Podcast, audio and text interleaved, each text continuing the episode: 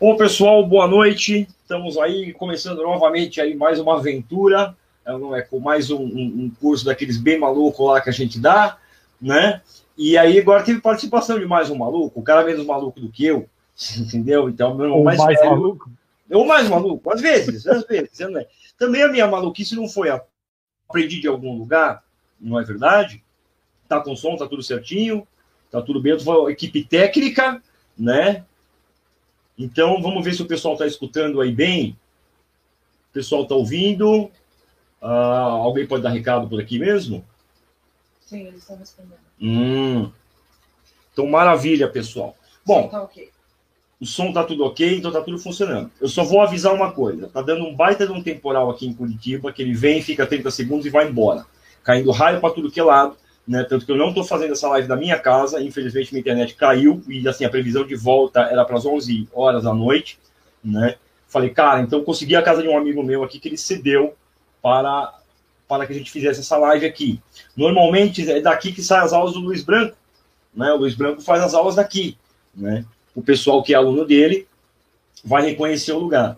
Então ele cedeu e aqui a gente está nesse espaço aqui para a gente poder falar. Uh, muito bem, o curso se trata sobre cinema, tá? sobre a alma do cinema, isso é o conteúdo que pode ser extraído desses filmes aqui, tá? de vários filmes que você vê uh, uh, no decorrer da sua vida. Isso é, um filme não é uma coisa que, que a gente assim vê como qualquer outra coisa, não deve ser assim, tá? porque ele pode ser, ele é uma forma de arte. Né? Então, uma forma de arte ela deve ser apreciada da maneira correta, ela deve ser vista da maneira correta, né? Senão ela vira assim, puramente gosto ou não gosto, é legal ou não é legal. Não, a gente tem que sujeitar isso a um critério um pouquinho mais específico, né? para que a gente possa tirar algum proveito daquilo. Isso é daquela arte. Né? Afinal de contas, acredito que seja o fundamento da arte, você tirar algum proveito daquilo. Né? Para isso, né, para falar um pouco sobre a importância do porquê desse curso e, e dessas outras coisinhas aqui que eu comentei, Cara, ninguém melhor do que meu irmão Luiz Gonzaga de Carvalho Neto. Você entendeu? Afinal de contas, muito disso daqui que eu tento passar nos cursos, eu aprendi com ele. Você entende? Então eu falei, cara, acho que não tem ninguém melhor para isso daí, para a gente dar essa aula inaugural, tá? Agora, um recadinho técnico, tá? Para o pessoal que fez aquele micro, aquela micro aula que eu dei sobre o Senhor dos Anéis, tá? Quem foi assinante daquela, daquela aula lá, vai ter o desconto nesse curso aqui, caso queira fazer. Tá? Então a pessoa vai, como é que é, Stephanie? Acessa direto pelo, pelo link dela do Senhor também. Não, pela né? plataforma de membros. Pela é plataforma só entrar lá e procurar um módulo chamado Alma do Cinema. Uhum. Tá legal? Agora é o seguinte, é o momento. Agora vamos deixar o homem falar para ele explicar aí sobre um tanto disso daí tudo. Manda aí, Gu. Tá, tá todo mundo me ouvindo? Tá beleza? Boa noite todo mundo. Bom, deixa eu tentar primeiro explicar mais ou menos a ideia geral do curso. Tá? Não é um curso uh, de cinema, no sentido de uh, para, para cineastas em formação. E também não é um curso de crítica de cinema, de crítica cinematográfica. Certo? É mais ou menos uma série de conversas para que você assista assista aos filmes de maneira inteligente. Pra, você entendeu? Se você vai assistir um filme, uh, uh, você, como, como o David falou, você pode fazer assim, sei lá, sentado como se você estivesse uh, prestando atenção na música que o vizinho está tocando, certo? Ou você pode fazer isso de maneira mais ativa. Você pode, fazer, você pode assistir cinema, é um negócio que você pode assistir de maneira a entorpecer sua inteligência de maneira a afiar sua inteligência. Né? É, é, um, é, um, é um exercício, certo? Então, o, o, o, o que o Davi vai tentar passar por uma série de conversas com pessoas diferentes, com professores diferentes, é há diversos enfoques ou diversas claves que você pode observar num filme e aí você tirar algum proveito para sua inteligência, certo? Uh, uh, ele vai explicar, eu não vou dar aqui a palha de quais são as claves, qual o sistema, qual o método, certo? Uh, ele vai falar disso daí. Mas eu vou falar um pouquinho, um pouquinho sobre o ato de assistir a um filme. certo? Uh, e a primeira coisa é que uh, o, o, cinema so, sofre de uma grande contradição que é a seguinte: fazer um filme é um negócio sempre complicado. Ninguém faz um filme sozinho, né? Então tem, tem, tem, tem uma história, tem um, tem um roteiro, uh, aí tem, tem o cineasta, tem o fotógrafo, tem o cara que faz a música, tem os atores, certo? Ou as pessoas entrevistadas. Então, é sempre um negócio, um processo muito, muito complicado. Tá? Dá um trabalhão danado fazer um filme. Se você perguntar para qualquer pessoa que faz filmes, ele vai falar é, é, mais ou menos como um exercício de estratégia militar, né? Uh, envolve um monte de coisa, certo? E o resultado no final é uma coisa que é, ele é, vamos dizer, exige muito pouco de você. O resultado é, num certo sentido, um ato banal. Porque é você sentar numa frente de uma tela e gastar duas horas, uh, gastar duas horas que você poderia gastar em qualquer outra coisa, você poderia. Se você nunca assistiu um filme na sua vida, você passar uma vida inteira humana e nunca assistiu um filme, você não pode dizer necessariamente que a, aquela, a vida daquela pessoa foi menos humana ou foi. Uh, uh, ela saiu muito prejudicada certo? Afinal de contas, a maior parte da humanidade nunca assistiu um filme, porque esse negócio de filme é um negócio muito recente. Certo? Uh, então, o ato mesmo de assistir um filme é um ato mais ou menos banal e pequeno.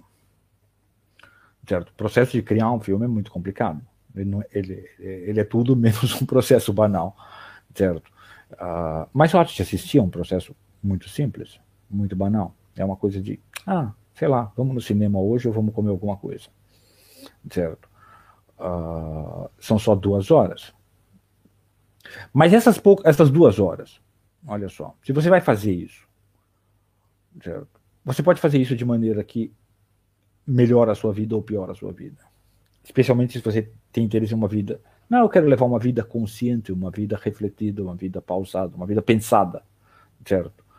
Uh, e, e aí uh, bons filmes podem uh, ser uma maneira muito leve de você pegar coisas que podem ter muito valor fora do ato de assistir um filme. Você entendeu? Uh, você pode entender coisas sobre o ser humano, sobre a realidade, sobre beleza, sobre feiura, sobre bondade, sobre maldade. E até coisas sobre Deus você pode aprender assistindo um filme, certo? Uh, e o trabalho, na verdade, de assistir um filme é muito pequeno. Certo? E vamos dizer que essa é, é talvez a, a, o maior valor dessa arte, a maior grandeza dessa arte, que é, bom, custa muito pouco. Quer dizer, ler um livro dá mais trabalho do, do que ver um filme. Eu, ler um livro te compromete mais do que ver um filme. Ah? Certo? A, a ver um filme custa muito pouco. Não vou dizer que custa muito pouco no sentido do ingresso, não é nisso, mas no sentido do, do, do, do tempo que você dedica àquilo. Certo? E, na verdade, custa muito pouco no sentido do esforço para você obter alguma coisa boa. Certo? Claro que o esforço para fazer, vamos dizer, uma crítica integral de um filme, bom, ele é um esforço uh, uh, imenso e profundo. Certo? Mas um esforço para você tirar proveito real, certo? E até para você, se exercitando nesse ato de tirar proveito, aprender a discernir melhor ah, o que são bons filmes e o que são maus filmes. Ah, certo? E, eu, e é mais ou menos, pelas conversas que eu tive com o Davi, é mais ou menos esse tipo de coisa que ele quer uh, uh, uh, ensinar aqui. Que, assim, olha, há umas dicas aqui de o seguinte: como você, sem muito esforço, sem muita experiência cinematográfica, muita experiência cultural, certo? Uh, uh, você pode aprender a ter alguns critérios básicos e, ah, cara, quer saber? Esse filme não vale a pena. Desliguei ele aí na metade, não quer saber, certo? Ou, pô, esse filme aqui, legal pra caramba, vou assistir porque vai ser só duas horas da minha vida, ou talvez quatro horas se eu assistir ele de novo depois, certo? E eu posso aprender coisas muito, uh, muito sutis, certo? E, e, e, por natureza, a linguagem cinematográfica ela é muito, muito poderosa. Porque é, ela, é, primeiro, ela, ela, é, ela imita os sentidos de maneira muito plena. Então você tem pessoas agindo, você tem uma pessoa orientando, você tem uma história consciente contada, aí você tem uma fotografia que, que reforça ela, certo? Aí você tem roupas, vestes que, que reforçam aquilo. Você tem uma música que reforça o que você tem que sentir em cada momento. Então, cada uma dessas coisas, quer dizer, você pode passar, a vantagem do cinema é essa, você pode passar muita coisa em muito pouco tempo. Você pode assim, dar um, um, uma dose de, de, de, de possíveis intuições e, e, e, conhecimentos muito grande em muito pouco tempo. Uh, geralmente, para você falar de um filme, de um filme, se, se você está assistindo um filme, se você assistir um filme muito bom, se você vai quiser, ah, não, agora eu quero falar tudo que você pode aprender disso aqui. Vai demorar muito mais do que duas horas. Vai demorar muito mais do que duas horas. Certo? E, quer dizer, e pode ser coisas que você intuiu ou até mesmo aprendeu em duas horas. Então, é um, então um, embora seja um ato em si mesmo banal, certo? Ele é um ato ele, que tem muito potencial. É uma ação que tem muito potencial com muito pouco esforço. Entendeu? Uh, eu acho que isso faz. É, isso é, parte do que fascina a gente no cine, com o cinema. Né? Uh, o fato de que, caramba, é, é para quem assiste, você pode obter muito com muito pouco. Para quem faz, eu imagino que a, a, sensação é muito, muito diferente. Muito diferente, porque o sujeito ficou lá, às vezes, às vezes anos trabalhando, dezenas ou centenas de pessoas, certo? no mínimo meses, certo? E, e, lá pelo menos uma dezena de pessoas, no mínimo meses trabalhando para fazer um negócio uh, uh, que vai tirar uma hora ou uma hora e meia ou duas horas da sua vida. Então a sensação para eles deve ser muito diferente. Mas para quem, para a gente que assiste é, é, é, só uma hora e meia, duas horas aqui que eu vou sentar aqui e vou olhar uma coisa. Certo. Uh, e, e às vezes, às vezes acontece isso. Você, se você tem uma. Se você assiste de maneira ativa e inteligente, uh, você pesca coisas muito boas. Você pesca coisas muito boas. Uh, que não, se eu quisesse estudar essas coisas e entendê-las, talvez demorasse muito tempo. Certo? Quer dizer, às vezes, então, vou dar só um exemplo bem simples, bem simples, certo? Às vezes você vê atos de nobreza e coragem num filme que infundem aquilo em você muito forte e que, puxa, se eu tivesse que treinar essa coragem com atos menores de coragem, ah, ah, talvez todo aquele treino ainda não me desse essa certeza interior de que isso é uma coisa muito bela de ser feita. De, você entendeu? Ah, de que isso é uma coisa muito bela. Certo? Então eu lembro. Uh, talvez eu esteja confundido, não lembro os detalhes da cena. É um dos filmes que o Davi vai bater papo com o pessoal uh, uh, no curso, mas logo no comecinho dos, dos Sete Samurais, tem o samurai que está lá, uh, acho que ele está uh, com, o bar, com o barbeiro, o barbeiro está raspando a cabeça dele. Uh, e daí tem uma coisa na vila lá, e sei lá, tem um cara que está tá ameaçando de matar uma mulher. Certo? E daí ele vai lá, ele dá um jeito, ele pega um, uma cestinha de doce. Eu não lembro a, arte, artimanha que ele usa para ir lá a, a, a, salvar a vida da moça, vai lá, arrisca a vida dele por uma pessoa que ele nunca viu, que ele provavelmente nunca mais vai ver na vida, certo?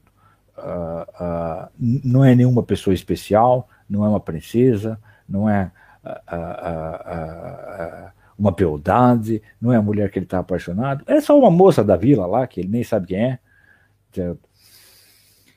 E ele vai lá arriscar a vida dele, arrisca a vida dele, salva ela, mata o cara, certo? E passa a mão na cabeça e vai embora, o pessoal agradece e ele, não, não, não é nada isso aqui. E, e, e pelo modo que é representado no, no filme, você percebe é, é, isso aí, tem, tem inúmeros elementos de grandeza e coragem ali, certo? O fato de, não, é uma pessoa que você nem sabe quem é, que não tem também nenhuma importância na sociedade, certo? Ah, ah, mas é uma vida humana.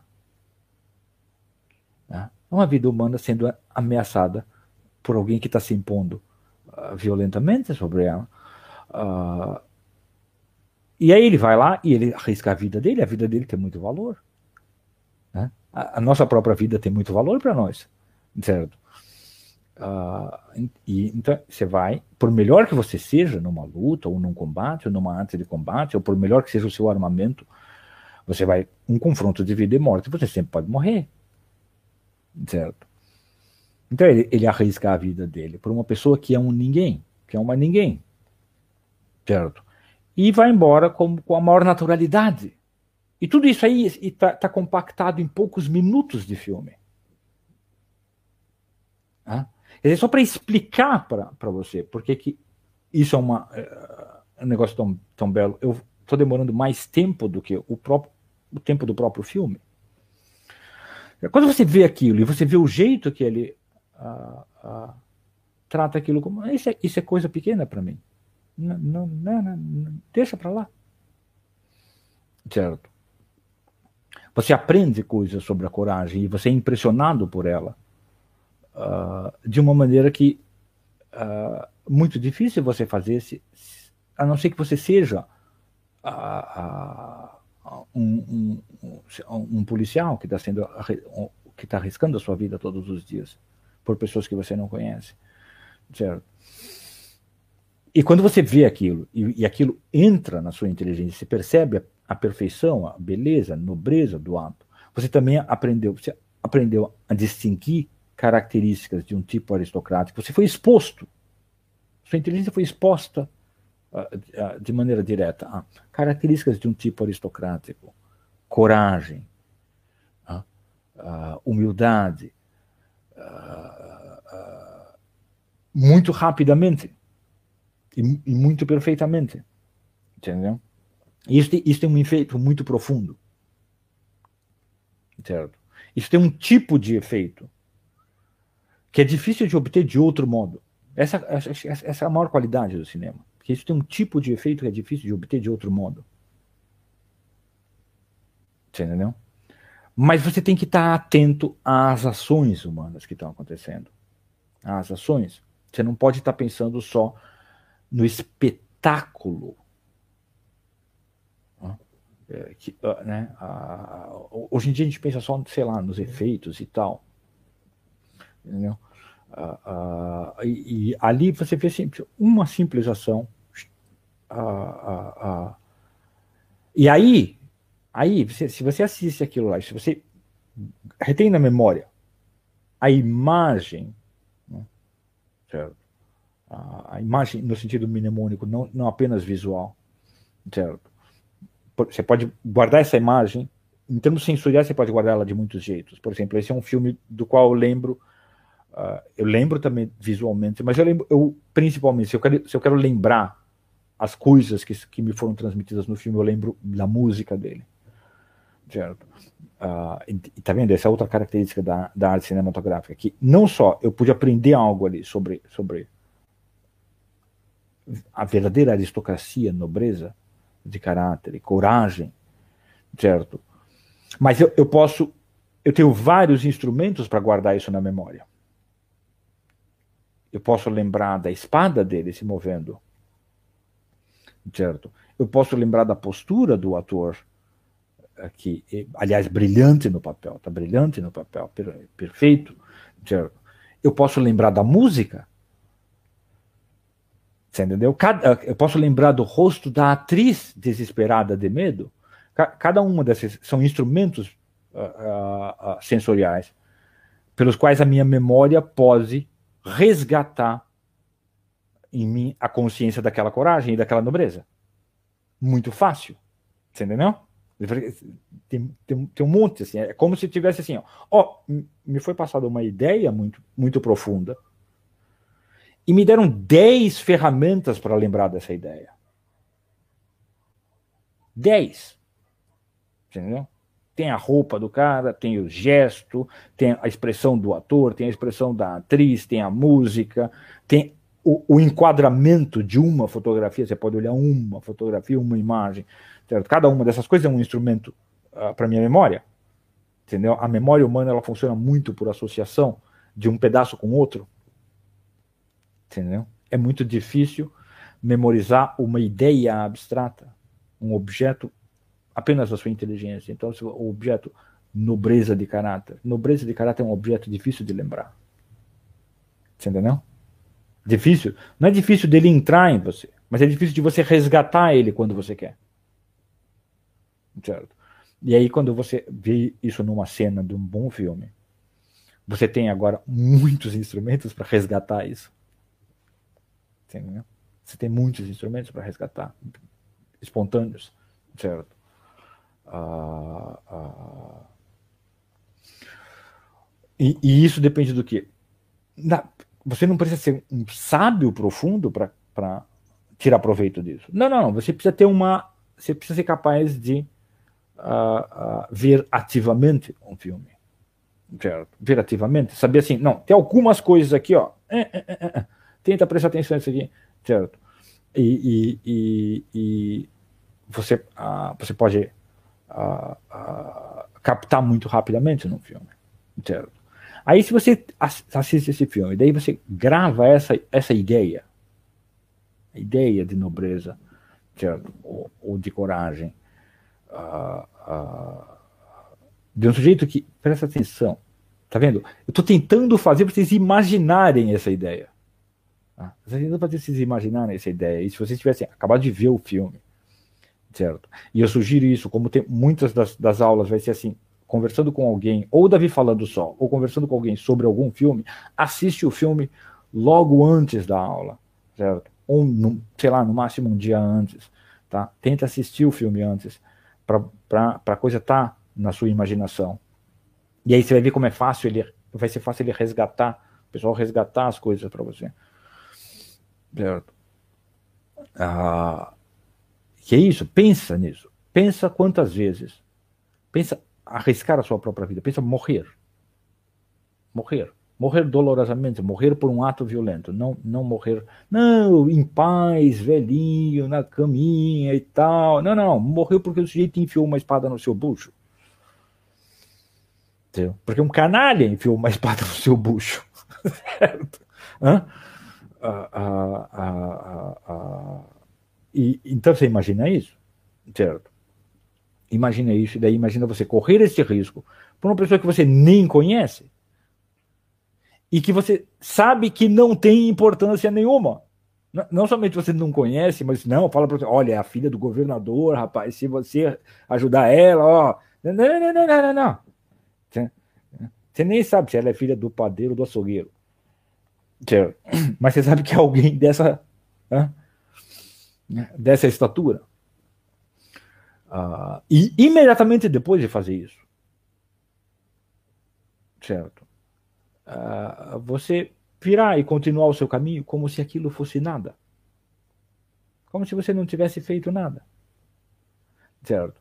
E você agora imagina você fazer isso, vamos dizer, constantemente. Constantemente, constantemente. Aí você, aí você ficou essa imagem na sua mente ficou essa imagem na sua mente, certo? Se, você, se você assistiu o filme, você entendeu? Se você assistiu ao filme do jeito que o Davi tá, tá tentando explicar, vai tentar explicar nessas aulas, isso vai ficar impregnado na sua mente. Aí vai ficar impregnado na sua mente, e aí um dia você vai sentar com o seu primo, ou seu vizinho, alguma coisa assim, certo? E você vai ver ele se jactando da, da televisão que ele comprou, certo? Ou, ou, ou que na casa dele tem quinquilharias de ouro em vez de quinquilharias de latão. E você vai ver o quão pouco é aquilo que ele obteve. e o quanto ele tem que inflacionar aquilo com a sua palavra. E se aí vê a imagem exatamente inversa, você vai perceber imediatamente o contraste com aquilo que você viu no filme, sobre que foi um ato de nobreza. Você entendeu? Que foi um ato de nobreza. Muitas pessoas, muitas pessoas, certo? Quando alguém ah, ah, ah, tem mais dinheiro do que elas e vem mostrar alguma coisa para se jactar, para falar como ele é gostosão, como a vida dele é maravilhosa. É, elas ficam feridas com isso. Muitas pessoas são feridas com isso. Eu digo, você só é ferido com isso se você nunca realmente assistiu Os Sete Samurais. Se você realmente tivesse assistido Os Sete Samurais, você não ficaria ferido com isso?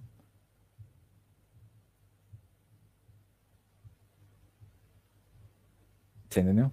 Porque você já ficou, você já levou uma ferida maior.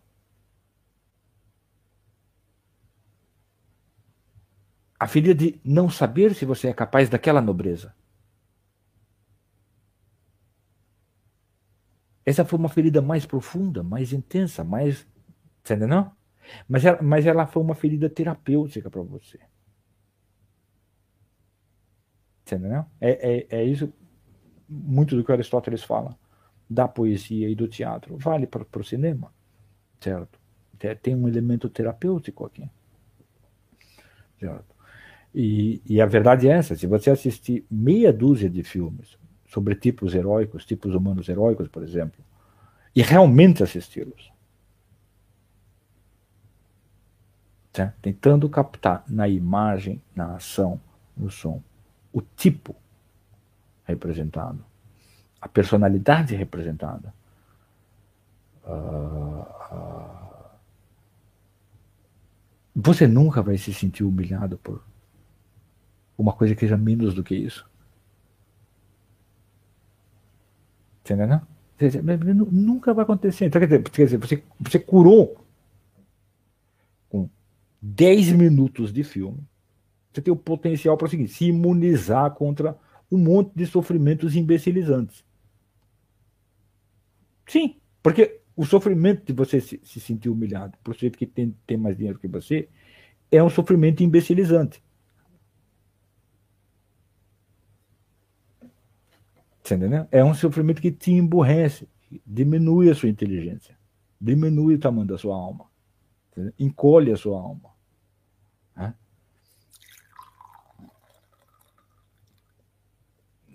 Uh, então, deu para perceber, como eu falei.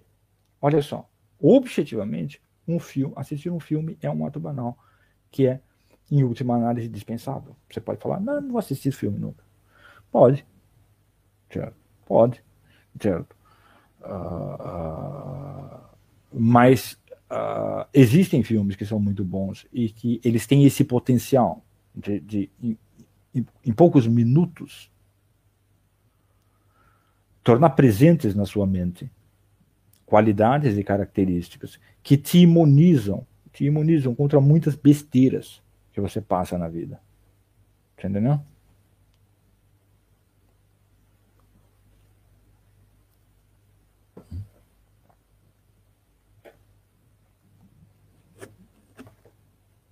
Cara, não vou dar minha opinião sobre o Poderoso Chefão, certo? Eu já dei algumas opiniões sobre o Poderoso Chefão no Facebook, mas não muitas também, certo? Mas não vou dar, não é, acho que não é um dos filmes da lista, tá? Ah, ah, ah. E olha só, tá vendo? Toda vez que a gente está falando de nobreza, daí o pessoal fala de, sem brincadeira, sem exceção. Alguém fala de filme de mafioso.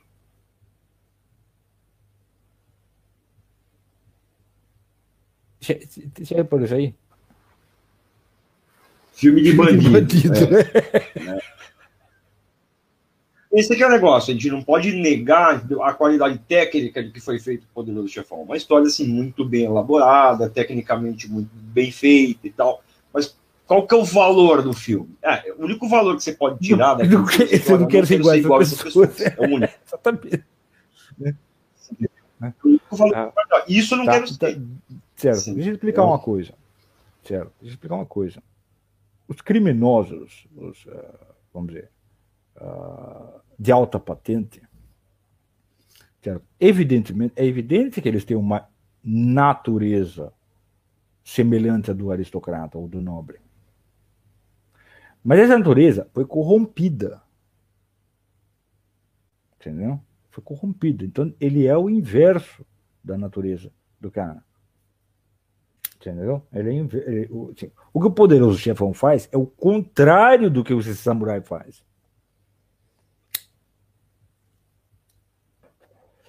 Entendeu? É, é o exato contrário.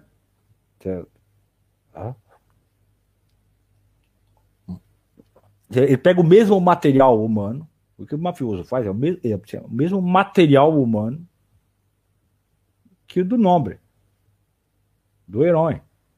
Certo? Mas ele pega com esse material, ele faz exatamente, o, o, ele cria o produto inverso. Quer dizer, um cria paz, ordem, justiça, liberdade, e o outro cria opressão, sofrimento, dor, injustiça. Você entendeu? Você pega o mesmo material e faz o.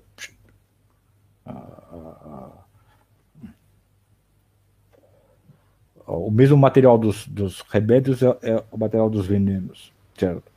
Eu não quero discutir bem o Poderoso Chefão mesmo, porque uh, não é essa a ideia hoje não é discutir algum filme, mas é uma coisa que sempre, sempre acontece, sempre acontece, certo? Isso aí é uma tara dos tempos modernos. Certo? É uma tara dos tempos modernos. Assim, não... É uma semelhança que foi gerada. Uma... Olha, é assim, é, sim, certo... exatamente, é assim, é assim, você vai falar de espiritualidade, o pessoal lembra do Osho. Você vai falar de nobreza, o pessoal lembra do Dom Corleone. Ô, louco! Cuidado com a semelhança que se cria dentro de você. Cuidado. É. é uma coisa que a gente sempre tem que tomar cuidado. Né? A gente tem que se comparar você, com aquele que é melhor. Você não vai é melhor, entender, você não vai entender o mafioso se você não entender o nobre. Você não vai entender o que está acontecendo ali.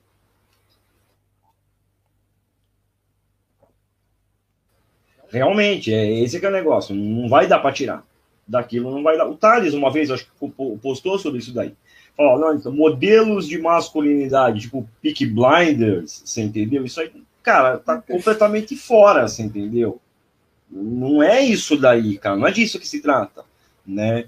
É, aqueles personagens, aquelas pessoas, aquelas pessoas são ruins, entendeu? Eles são bandidos. Eles são os do mal, entendeu? Eles não são os do bem, né? Mas infelizmente a coisa é muitas vezes distorcida assim, né? Isso aí a gente pode ver, vai na década de 70, você cata por exemplo, o ET, né? Ah, o ET, ele é feinho, é, mas ele começou, é bonzinho. Já começou ali mesmo cara, negócio, é. Entendeu? A gente vê esse tipo de fenômeno ali crescendo na década de 60 e 70, né? De que aquilo, não, aquilo é mal, mas é bom também, né? A, a noção de uma espécie de anti-herói, né? É, é, por exemplo, o que é colocado, por exemplo, hoje em dia, você vai catar Vingadores, por exemplo, Tony Stark. Né? Tony Stark é um indivíduo extremamente egocêntrico. O cara, o cara é megalômano, você entende? Um indivíduo que é megalômano, que é egocêntrico, nunca daria a vida dele por ninguém. Simples assim. Então são coisas que você fala, não, peraí, isso aqui não, não casa muito bem, não parece, parece que tá faltando alguma coisa aqui. Você entende? Tudo bem, na história lá dele, pode ser que talvez depois da experiência dele, ele deveria ter mudado assim, de, assim, de água para vinho, completamente, mas ele não muda totalmente assim, ele muda parcialmente. Né? Então é uma coisa que é meio difícil, é difícil você catar aquilo como uma espécie de modelo de heroísmo. Não, você pode ser arrogante, você pode ser insensível com os outros, você pode ser, mas você é um herói. Não, não é bem assim que funciona. Né? Então é uma visão meio incompatível que às vezes tem em cima de uma série dessas coisas assim. É, tanto no heroísmo, né, quanto nos modelos masculinos, os modelos femininos, né? E as pessoas tentam assimilar aquilo a si. Isso é meio perigoso, é uma coisa muito perigosa, né? Quando o indivíduo ele se compara a Cristo, ele fala, não, Cristo está lá, cara, está muito longe. Ele está muito longe. Você entendeu? Mas, pô, é aquilo que eu quero. Eu, eu quero ser aquilo lá. Você está se comparando com algo melhor. Então, aquilo te impulsiona a tentar melhorar, a tentar se aproximar daquilo. Esse é o seu desejo. Né? Isso que está enraizado na tua cabeça. Conforme o indivíduo ele começa a admirar outros indivíduos assim que realmente não estão melhores do que ele, isso é meio perigoso. Né? Não, pode não levar ele para um caminho muito bom. Não é verdade? Olha, é, é, juntando isso aí com ó, efeitos dos filmes ruins. Veja bem, Poderoso Chefão não é um filme ruim, é um filme bom. Né, a gente não está falando, não é um filme ruim, certo? Você pode tirar lições ali, certo? Uh, mas uh, uma lição não é que aqueles caras são modelos de nobreza. Se, você, essa lição que o cara tirou, não. Então você não assistiu muito bem, certo? Uh, você entendeu? Então, é, é, é, a mesma coisa que o, sujeito assistir Macbeth e sair com uma visão de mundo que nem a do Macbeth, certo? É, é, não era bem esse o propósito do negócio, certo? Ah, ah, então não é que é um filme não, não, é que é um filme ruim, certo? E olha, eu não vou falar do efeito dos filmes ruins, certo? Ah, porque você só vai entender o efeito dos filmes ruins se você entender o efeito dos filmes bons. Quando você aprende, você só vai. Quando você aprender a ver filmes bons. Certo? Aprende, porque você tem que, esse, que é, esse que é o ponto aqui. Você precisa aprender a ver filme. Se você quer tirar proveito. Se você quer só. Não, só quero gastar duas horas da minha vida. Certo? Você não precisa. Certo? Você não precisa fazer nenhum esforço. Certo? Mas se você quer, não, não, eu quero fazer isso aqui de maneira mais ou menos proveitosa. Certo? Então, então você vai precisar fazer algum um pouco de esforço. Não é muito esforço. Entendeu? Pode parecer muito pelas, pelas conversas que vocês vão ver no, no, no, no decorrer do, do, curso, mas não é muito esforço. Certo? Uh, é, é, pouco esforço. A hora que você aprender a ver filme bom, você vai perceber claramente quais são os efeitos de filme ruim. Assim, qual é o efeito? Você fica mais burro. Entendeu? Essa é a verdade. Você fica mais burro. Entendeu? Uh, uh, do mesmo jeito, assim, quando você assiste um filme bom, hum, você não imediatamente se torna mais bom. Mas a sua consciência de bem e mal fica melhor, fica mais refinada. Quer dizer, você ficou mais inteligente. O primeiro efeito é esse. Porque é uma coisa que você vê, não é uma coisa que você, entendeu? você não está fazendo, você não está participando da ação. Para ficar bom, você tem que fazer coisas boas certo? você tem que amar coisas boas, você tem que fazer coisas boas, você tem que querer coisas boas, certo? mas você fica com um senso mais claro, imediatamente. Se você, se você assiste um filme bom, com a, vamos dizer, com a, com a devida atenção, tentando reparar as coisas que ele pode transmitir. Certo. Certo. Também, veja bem, entenda uma coisa. Não, não, não, não confunda as coisas, certo? Quer dizer, você pode, como a gente falou, você pode entender coisas muito profundas sobre, uh, sobre a, as coisas que são retratadas no filme. E às vezes até sobre coisas que não foram intencionalmente retratadas no filme, mas elas estão lá mesmo assim. Certo? Tem, tem filme que assim. Não, o, ca, o cara não estava pensando nisso. Mas olha, saiu esse negócio bom aqui. ah, ah, ah, como a gente falou, a arte cinematográfica é muito complexa. Certo? E, e as coisas nunca saem exatamente como o cara queria. Ela, nessa arte, as coisas nunca saem exatamente como o cara queria. Certo? Uh, uh, não, eu nunca falei que anime é ruim.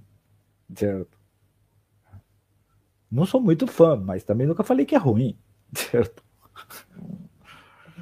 É legal, é legal. Tem alguns que são legais pra caramba. E, o, e o Batman? Bons. Olha, eu não gosto de nenhum dos filmes do Batman que eu já vi. Entendeu? Não, mas não é por nada. Eu achei entendeu? Você entendeu? É, é, é, sei lá. Pô, o pessoal me pergunta essas coisas aqui. Eu quero falar em geral de filmes a ideia de assistir filme. Eu não quero falar de algum. Eu não fico falando de um filme. Eu vou. Eu já fui convidado para falar de um filme lá no meio do curso, certo? Daí eu vou falar daquele filme, claro, posso comparar com outros também, certo? Uh, uh,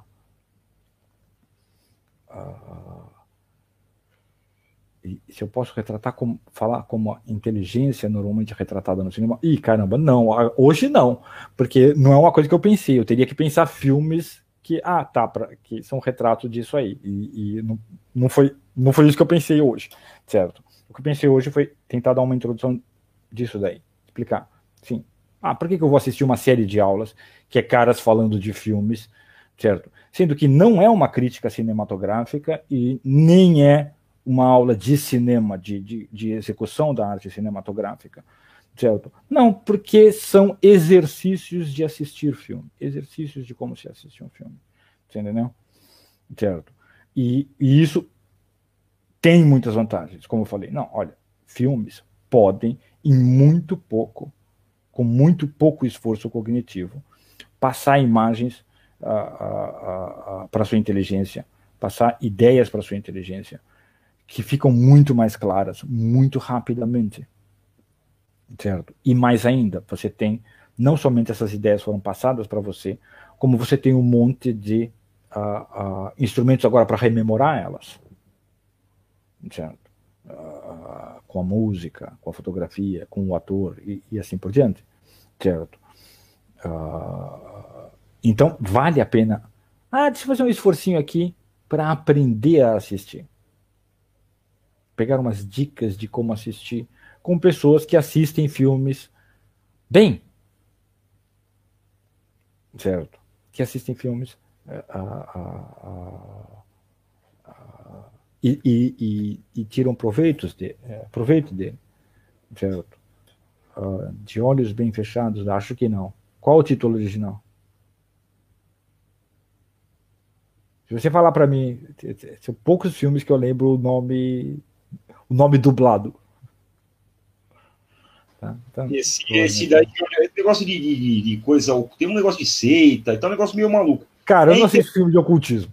A questão é que é o seguinte, esse que é o negócio. Daquelas regrinhas lá que eu fiz lá, a maioria das pessoas, assim, na melhor das hipóteses, eles vão observar só as duas últimas regras. Isso é a qualidade técnica do filme e se o filme ele gera algum sentimento ou não. Na melhor das hipóteses, é só isso que o pessoal vê.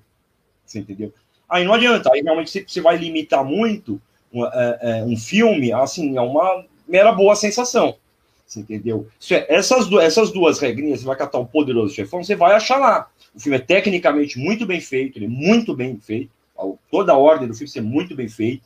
Tá? Ele tem fotografia e ele vai despertar alguns sentimentos em você. Você entendeu? Agora, se você vai sujeitar o filme, tá? Assim, as duas primeiras regras, aí a coisa já começa. É, moralmente, foi o que eu falei. Cara, não quero ser nada parecido com esses caras, Deus me livre.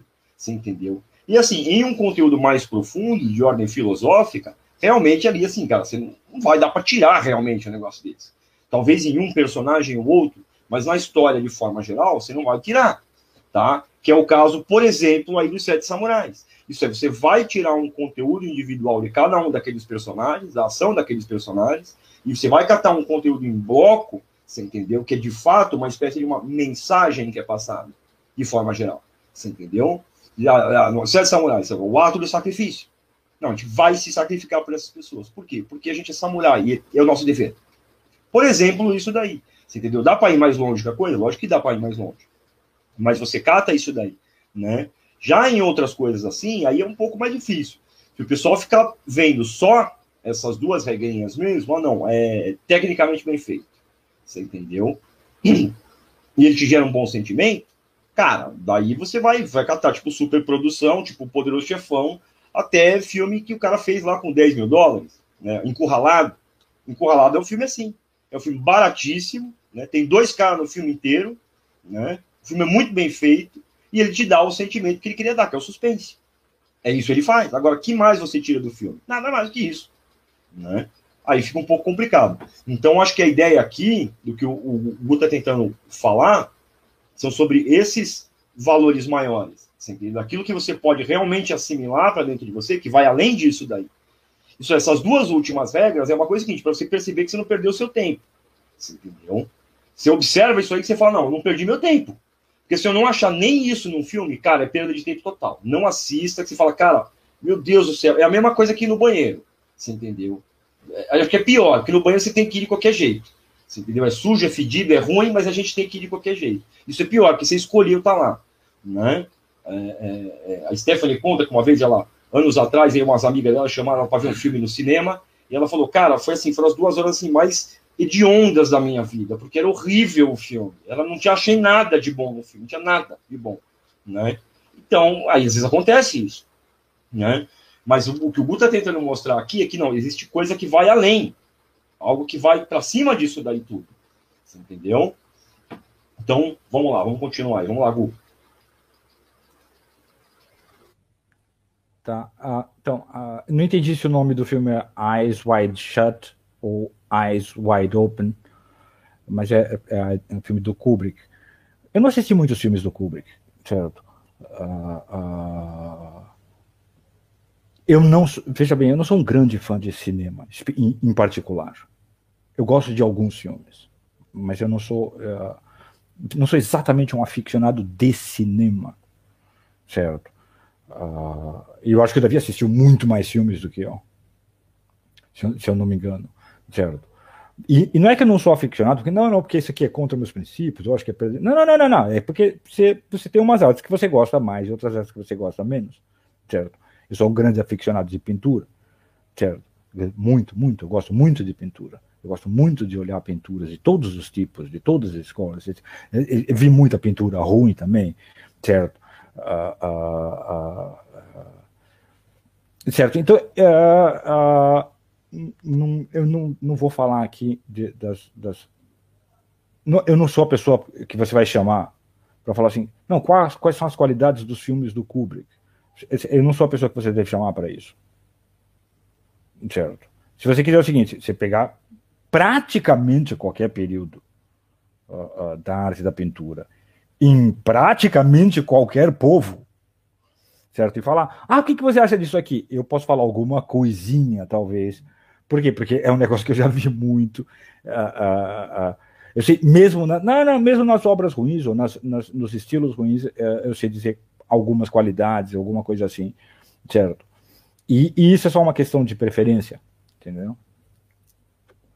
é, é é, é só isso. Eu, eu gosto muito de, de, de, de, de, de pintura, certo? Uh, e então, você entendeu? Não é uma coisa de não, isso aqui é uma a, a, forma superior, aquilo é uma forma inferior. Não, não, não, não. Isso, isso é assim. Tem gente que gosta de música, tem gente, você entendeu? Você deve aprender a apreciar um pouco, mais ou menos, todas as artes, certo? Mas inevitavelmente vai ter alguma que você gosta pra caramba de ficar olhando aquilo, ou ouvindo aquilo, certo? Uh, e outras que não, você tem alguma ideia geral sobre a coisa, certo? Mas eu tenho uma ideia geral. Uh, agora, uma coisa que eu tenho uma ideia, gente, mais ou menos detalhada, é sobre tudo que eu faço. Entendeu? Tudo que eu faço eu presto atenção e penso depois. Certo? E eu assisto filmes. E assisto filmes. Certo? Uh, então, eu, uh, eu posso falar pouco sobre cinema. Certo? uh, em geral. Certo? Uh, mas eu posso falar sobre assistir filmes. Você entendeu? Por quê? Porque isso eu, isso eu fiz. Certo? E eu fiz. E, ah, aí, não, olha, quando eu fiz assim, tirei esse proveito. Quando eu fiz daquele jeito, não tirei proveito nenhum. Quando eu assisti esse aqui, tirei proveito. Quando eu assisti aquele ali, certo? Não tirei proveito nenhum. Uh, então, então eu posso falar disso, certo? Uh, a, minhas opiniões assim sobre cineastas em geral, eu não tenho muitas opiniões uh, disso aí, você entendeu? Uh, certo. Pessoalmente, assim, eu sou sou capaz de não, não, eu tenho desprezo total por tal tal autor ou tal pintor, mesmo que seja considerado um gênio universal certo? Acontece, para mim acontece com muita frequência. Então, uh, não vou, vou me abster de falar de filmes do Kubrick, mesmo porque eu só assisti um filme do Kubrick inteiro, que foi 2001, certo? Só, foi o único que eu assisti inteiro, certo? Eu falei, tá bom, eu vou assistir inteiro esse filme, porque o pessoal todo fala desse cara. comecei a assistir o Laranja Mecânica, depois de 10 minutos eu falei, eu não aguento assistir esse filme, certo? Não quero saber se é genial ou não, não me interessa. Certo? Essa, é, a genialidade disso aí não me interessa. Certo? Poderoso Chefão, não, assisti a trilogia inteira. E o primeiro, acho que até assisti umas três vezes.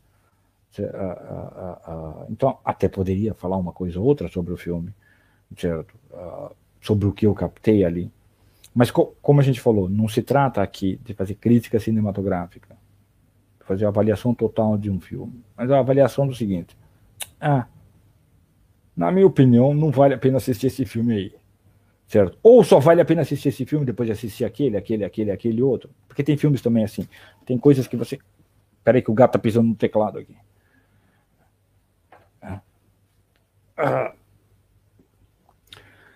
ah, de maneira geral, de maneira geral, por exemplo, eu tenho a opinião que, não, você quer assistir filmes, os personagens são todos, são todos ruins, certo? Pode ser uma obra-prima que te mostra o quanto eles são ruins, certo? É, como Macbeth. Uh, uh, ou de maneira geral, você só vai entender aquilo se você conhecer os personagens contrários. Entendeu? De maneira geral, você só vai, só, só, você só vai entender se, se você entendeu o, o tipo humano contrário, certo?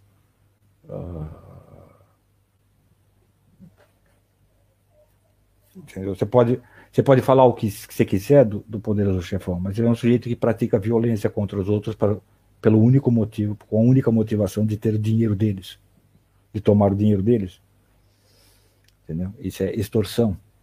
Entendeu? É, é, é uma coisa profundamente imoral. Entendeu? Uma boa parte das pessoas confunde muitas vezes, né, aquela aparência que eles têm, ou aquela mesma manifestação que, tipo assim, ah, que os Corleone eles têm em relação à honra, né? Achando que honra é algum tipo de virtude. Não, honra não é virtude. Você entendeu? Uma pessoa ruim pode ser honrada. Você teve nazista, que era general, não, que era honrado. Não, não, não, o cara falava, não, aquilo, lá, aquilo lá não é honra. Aquilo, aquilo, aquilo não é honra. Entendeu? Aquilo não é honra. Entendeu? Aquilo é orgulho. Entendeu? Hã? Aquilo lá é, é, é senso excessivo de, de, do, do, seu próprio valor. Certo? E ele aparece com a honra. Parece com honra, mas não é honra. Que honra? Você pode ser honrado praticando extorsão. É extorsão. Exatamente. Entendeu? Extorsão. Como se assim, o ato honrado, por exemplo, tá? Do, do Michael Corleone não matar o irmão dele enquanto a mãe está viva. Não, vou, não vou enquanto minha mãe está viva, não vou fazer nada. Como se isso fosse alguma honra. Cara, o cara mandou matar o irmão. Você entendeu? Não. O cara é um monstro, bicho. Você entende? Ele é um monstro. Não. Uh, uh, então, se, uh, se, você, se você, eu acho que é um filme que se, se você assistiu filmes que caracterizam a nobreza muito bem, você pode tirar muitos proveitos, você pode aprender muita coisa sobre aquele filme, certo?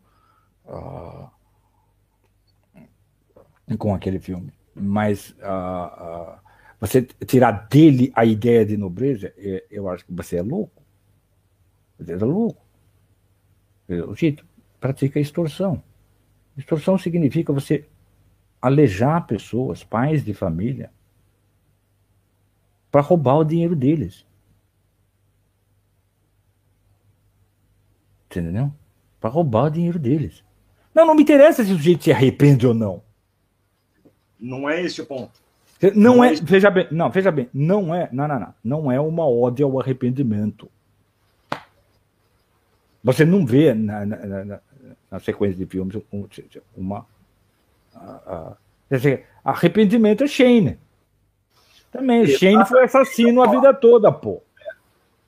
Ele se arrepende ele fala. Ele era assassino. É. Entendeu? Então, tem filmes de arrependimento. Tem aquele outro, tem um outro filme com o Bruce Willis, que ele era policial corrupto. Foi a vida toda policial corrupto. Daí tem daí, não, agora eu vou fazer um negócio aqui, eu vou morrer fazendo certo. Né? Então, tem, tem filmes sobre arrependimento. Certo? Ah...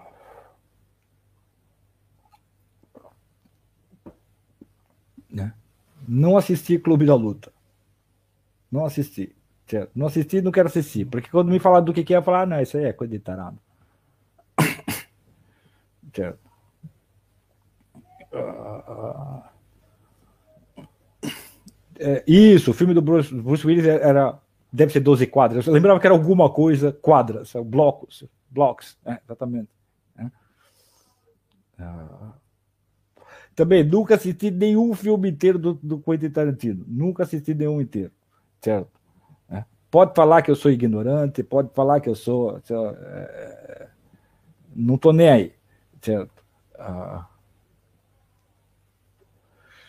Ah.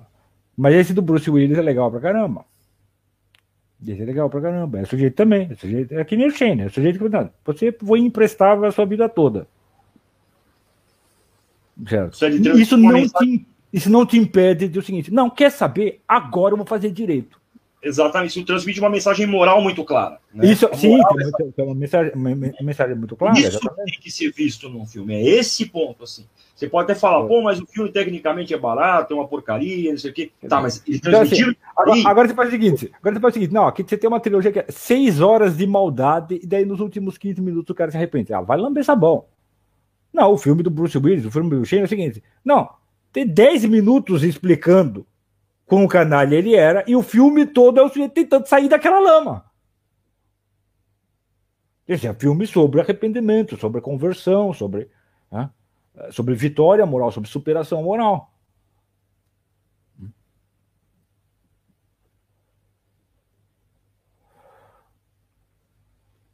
Essa ideia, essa ideia, é, é esse que é o ponto, entendeu? São, são esses valores assim que a gente tem que procurar. Você vai assistir um filme, isso que eu expliquei aquele negócio de regrinha, aquelas quatro regrinhas. Olha, porque se a gente ficar só olhando um determinado grupo, num determinado tema ali, te virou Hollywood. É Oscar. Você entendeu? O Oscar ele só vai ver isso aí, tecnicamente, um filme. Ah, o orçamento do filme. Né? Hoje em dia, nem isso. Nem isso. Não falei lá do Senhor dos Hoje Anéis. Hoje em dia é a mensagem. Não falei do Senhor dos Anéis. Na aula do Senhor dos Anéis eu falei isso aí. Eu falei, olha, o Peter Jackson ele só não conseguiu destruir completamente a história porque a história é muito boa mas ele tentou, ele se esforçou para isso. Ele não, ele, eu, eu acho, eu acho que eu, eu veja bem, eu adoro os filmes. Já fiz uhum. maratona de assistir a versão estendida dos três, certo? Mas ele não tem assim, eu acho que ele não tinha a sensibilidade apropriada. Não tinha. Eu falei, tinha caras melhores para ter feito. Eu, eu, acho que ele não tinha a sensibilidade apropriada. Ó, os, os, os elfos tudo parece meio viado. Certo? É, certo. Começa por aí. O único elfo que não parece viado é o Elrond. Certo? É o único. E o resto tudo se fala, é, mano. O resto cara... tudo, cara, não sei, viu? Né? É, muito frescalhando e não sei o quê. Tal. Né? Não me parece bem que é, que é essa ideia que está sendo original, entendeu? É. Certo. Uh... Não, o, o, é Legolas, o, o, Legolas, dá pra você fingir que não. Certo. Mas ele é a loira do filme.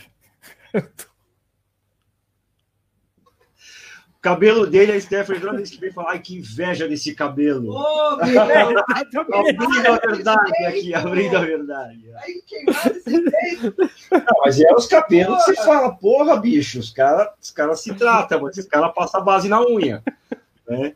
Não vou dizer que eles fazem a filhinha no campinho, mas, mas olha só, tá vendo? tá vendo? Quer dizer, olha só, eu acho que o filme tem inúmeros defeitos estéticos. É um filme ruim? Não, ainda não. Ainda não. Você entendeu?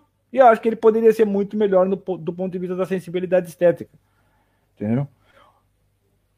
Ah, ah, ah, mas a gente não está falando que é uma perda de tempo assistir, certo? Mas você vai ter que fazer abstração disso aí.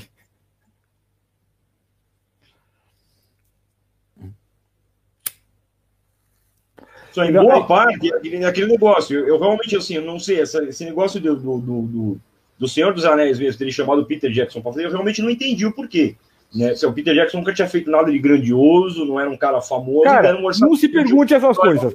Não, não se pergunte essas coisas sobre o subterrâneo de, de Hollywood. Se, nunca se pergunte isso. Porque não vai achar a resposta tão bonita, não. Se achar, não vai ser bonita. É, é melhor não saber a resposta, certo? Ah, ah.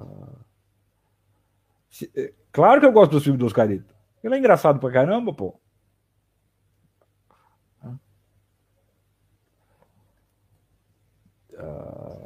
Muito bem, muito bem. Vamos voltar aqui, vamos voltar aqui. Pô, estava numa linha tão legal aí. Vamos lá, vamos voltar aqui. Tá? Então, um filme pode ter defeitos sob um, sob um aspecto, e ainda assim ser um filme é, interessante, útil e bom, certo? Ah, ah, é mais difícil que um problema. Um, como eu ia falar para diante, tem várias claves para você olhar um filme. E essas claves elas têm uma hierarquia. Se um filme tiver defeitos graves nas claves superiores, é, é, isso cancela as, as, suas qualidades nas claves inferiores. Mas ele pode ser é, me nas claves superiores e, e, e excelente nas claves hum, inferiores. E aí ainda assim é um bom filme. Ainda assim, ainda assim vale a pena assistir. Pode, você pode assistir, você pode tirar alguma coisa. Certo? Uh... Certo. Caramba, filme do Pelé dizendo que é o Jô Soares. Caramba! Isso é LSD, isso não é um filme.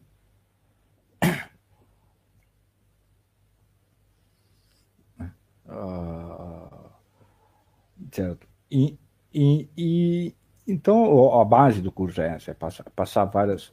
Ó, aqui, esse aqui a gente vai ver dessa clave aqui. Claro que uma outra pessoa poderia falar de outra clave porque não é um exercício de crítica cinematográfica, tá? Não é isso, não é pegar um filme destrinchá-lo nos seus diversos domínios e falar e pegar as referências literárias, isso. Não é isso, não é uma, não é uh, uh, não é um exercício de crítica cinematográfica, certo? É, não, ajudar a assistir aos filmes uh, de maneira mais eficaz, de maneira a tirar realmente algum proveito, certo? E quando, se você fizer isso várias vezes com filmes bons, você vai adquirir um senso de é, filmes ruins, do que são filmes ruins. Entendeu? Ah, ah. Isso é, no nosso caso, foi uma coisa mais fácil, porque é o seguinte, tanto o nosso pai quanto a nossa mãe, eles faziam isso com ah, filme. Sim. Então a gente, desde pequeno, a gente acostumou a fazer. Exatamente. Entendeu? Até hoje é natural, a gente não consegue ver um filme que não seja desse jeito. Sim, entende? Então, sim, é fácil. Isso, isso, isso facilita muito. A mesma coisa com música. A gente assistiu, ouviu muita música boa quando era criança. quando chegou na adolescência, não era difícil perceber é, é, é, o que, que, ah, o que o pessoal está gostando aí na nossa idade. Não é lá muita, né, muita coisa. Ah, não era lá de grande valor. Certo? Então, se você, se vê muita coisa boa e você sabe assimilar, certo? Ah, ah, você, você adquire uma certa imunização contra filme ruim, no sentido de que, não, ah, você logo percebe, ah, isso aí é filme ruim, isso aí eu não quero saber, certo? Ah, Uh, não, o, eu, eu vou. Eu acho que eu vou. O filme que eu vou comentar é um faroeste, mas não é do Sérgio Leone. Certo. Uh, Benjamin Button, não assisti também. Cara, cara, assim, ó, entendeu? Eu, eu sou econômico em assistir filme. Eu sou econômico. Eu tenho, eu tenho uma. Eu tenho uma imaginação visual muito retentiva. Ou tem muito. É, porque Talvez por isso eu tenha gosto pela pintura. Certo? Eu lembro as imagens muito tempo. E daí eu, putz, eu vou assistir o filme. Eu não sei se o filme é bom. E se o filme for bom, mas for muito feio? Certo? Porque tem filme que é bom, mas é muito feio, entendeu? Certo? Daí, daí eu vou ficar com aquelas imagens na cabeça todo dia. Eu vou estar pensando numa coisa, tentando lembrando de uma pintura, vai vir aquela imagem feia na minha cabeça. Certo? É, ah, certo. E, ó, eu assisti dois filmes do Tarkovsky. E tem, tem, tem, tem qualidades os filmes dele, tem, tem, tem muitas qualidades os filmes dele, mas a verdade é o seguinte: quando eu fui ficando mais velho, quando eu era mais novo, eu gostava mais de filme cabeça.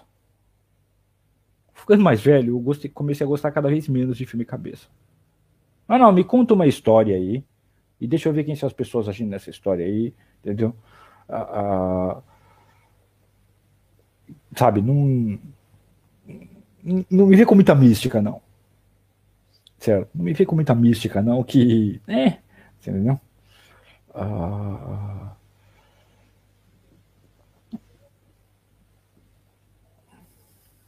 esse, esse ponto, né? Então levantou aí para o Tarkovsky. A questão é, é o seguinte: o cara vivia lá num regime lá, que era complicado pra caramba. Qualquer profundidade que o cara quisesse passar nos filmes, o cara tinha que ser extremamente também, também, também tem isso, também tem isso. Embora na maior parte dos filmes, tá, os conteúdos mais profundos que são colocados ali, geralmente o autor não tinha a menor ideia do que ele estava fazendo. Foi esse negócio puramente assim, meio que acidental.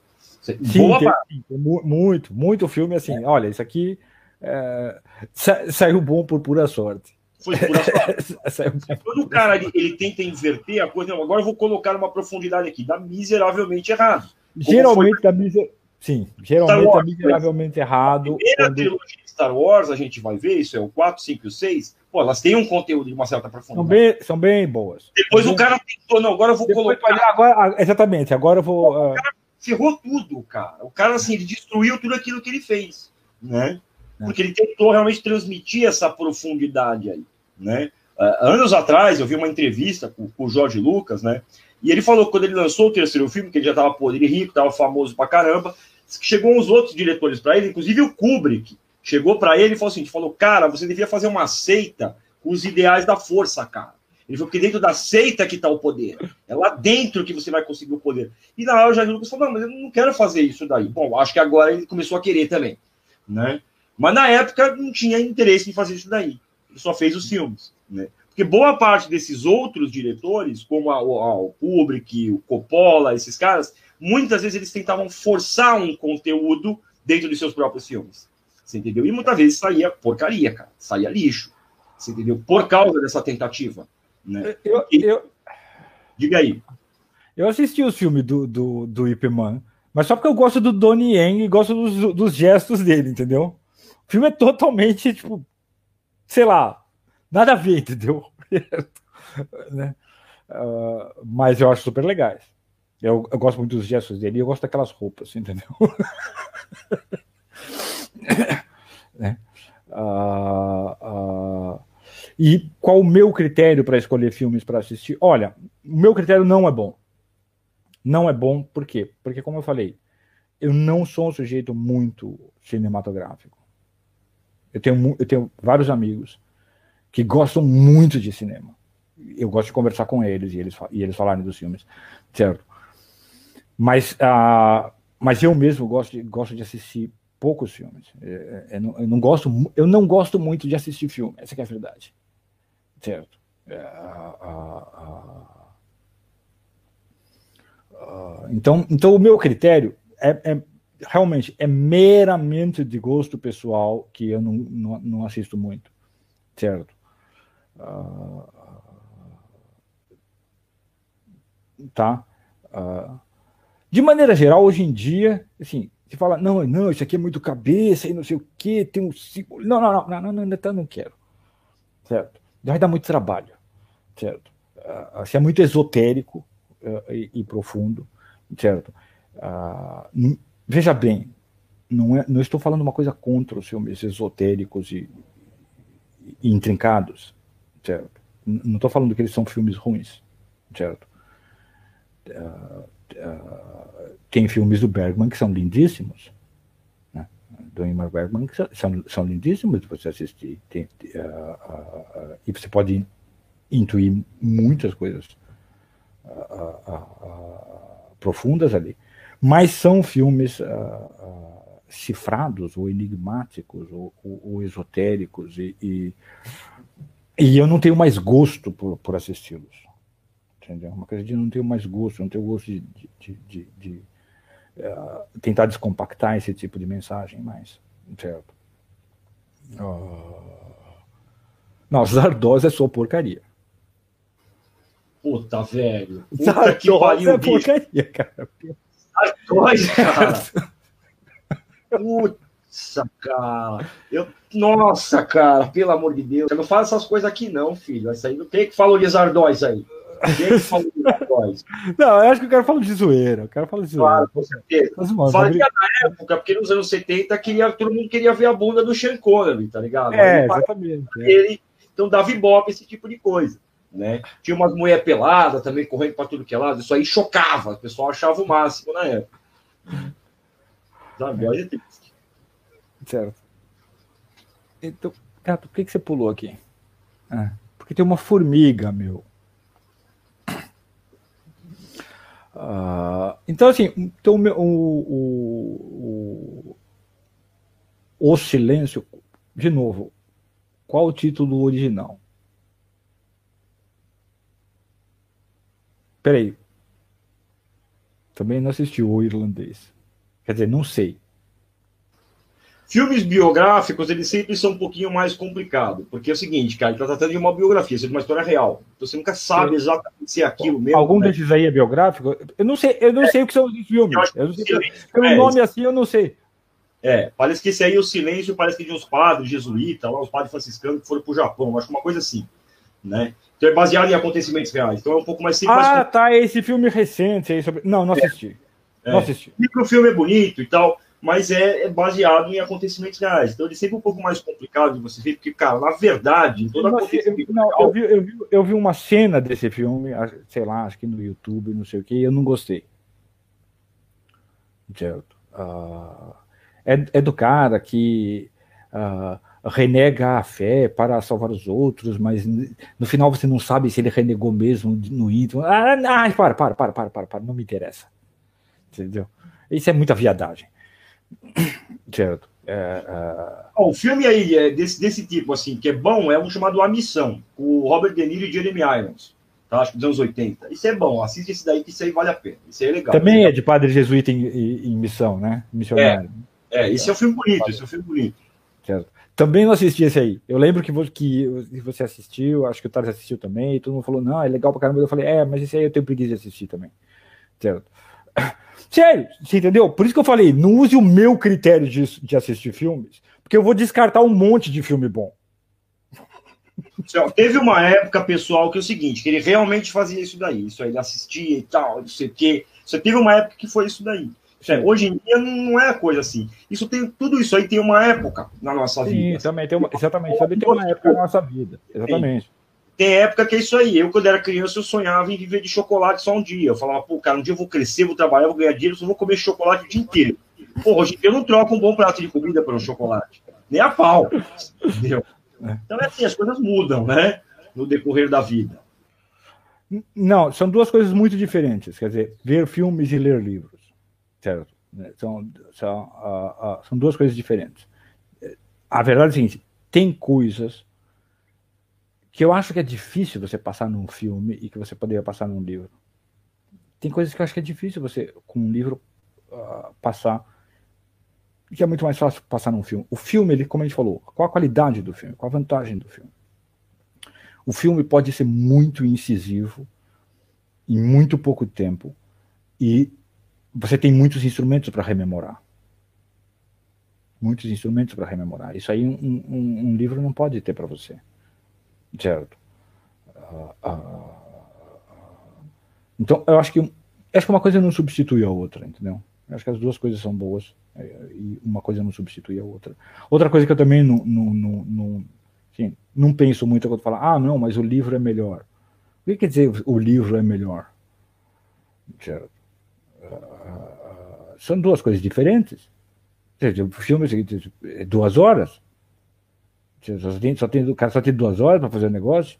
Então, é com, comum, coisas assim em filme, você pegar, não, deixa eu pegar dez coisas que aconteceram no livro e tentar sintetizar elas numa única ação, numa única sequência, certo? Porque você não pode contar essas dez coisas, senão o filme vai ficar chato. Entendeu? Não tem problema você demorar horas e horas, você pode passar uma noite inteira lendo um romance e não ficar chato. Entendeu? Você não pode ficar uma noite inteira assistindo um filme e não ficar chato. Não dá. Certo? Então, muitas vezes você tem que pegar o filme e, não, não, peraí, o cara fez cinco coisas aqui, se eu juntar essas cinco coisas, qual é a ideia central que caracteriza esse personagem e tal, daí a gente inventa uma outra ação, que é uma síntese das cinco e conta só essa aqui, e, e cineasta uh, faz isso com, com, muita frequência, normal, uh, uh, faz todo o sentido do mundo, certo? Ah, o, agora, se tem uma coisa que eu não gosto, não gosto, é quando começa o filme assim, baseado numa história real. Já sei que é mentira. Porque geralmente baseado numa história real é o seguinte: não, não. Você está contando outra história.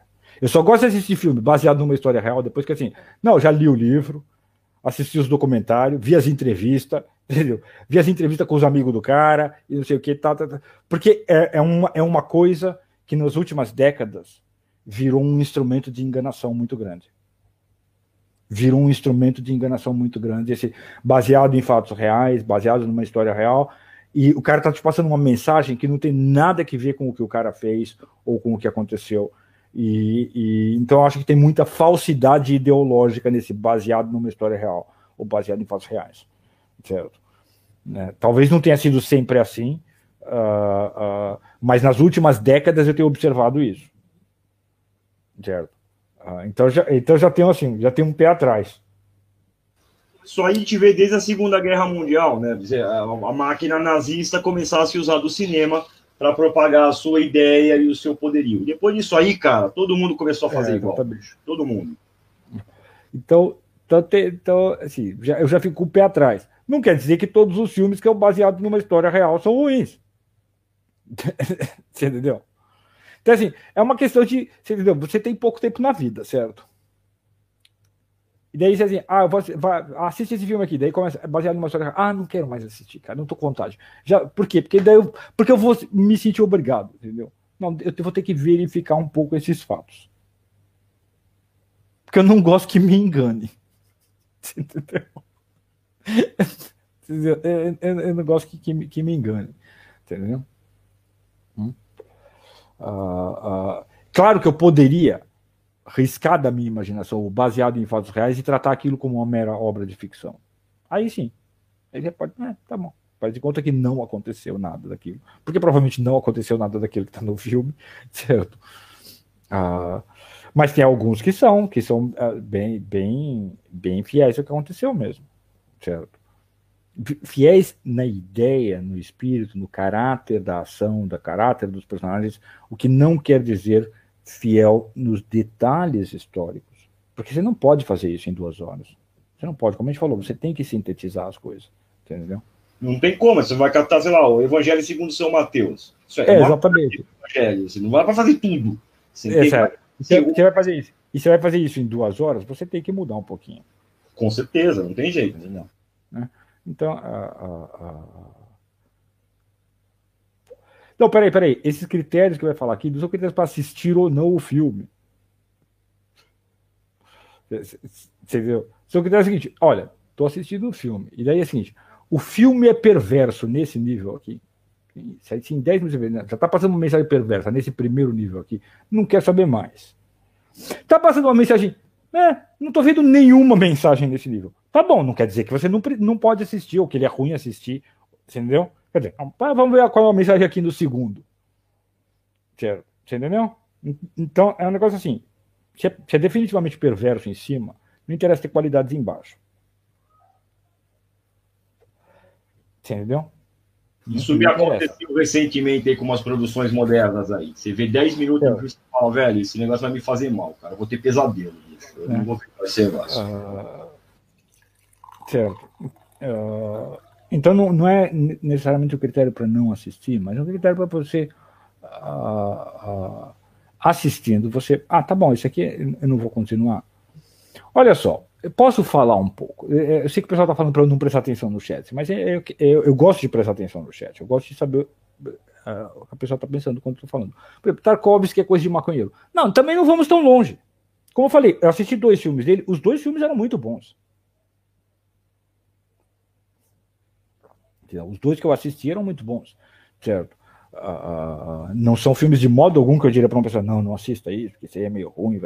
Não, não, os dois eram muito bons, certo? Eu já, só que é o seguinte, eu, eu só, é, eu não tenho, se falar, é um filme desse mesmo tipo, que você vai ter que descompactar mensagens. Agora, ah, eu não tenho mais paciência de assistir. Pronto, só isso. Não, não, entendeu? Não é.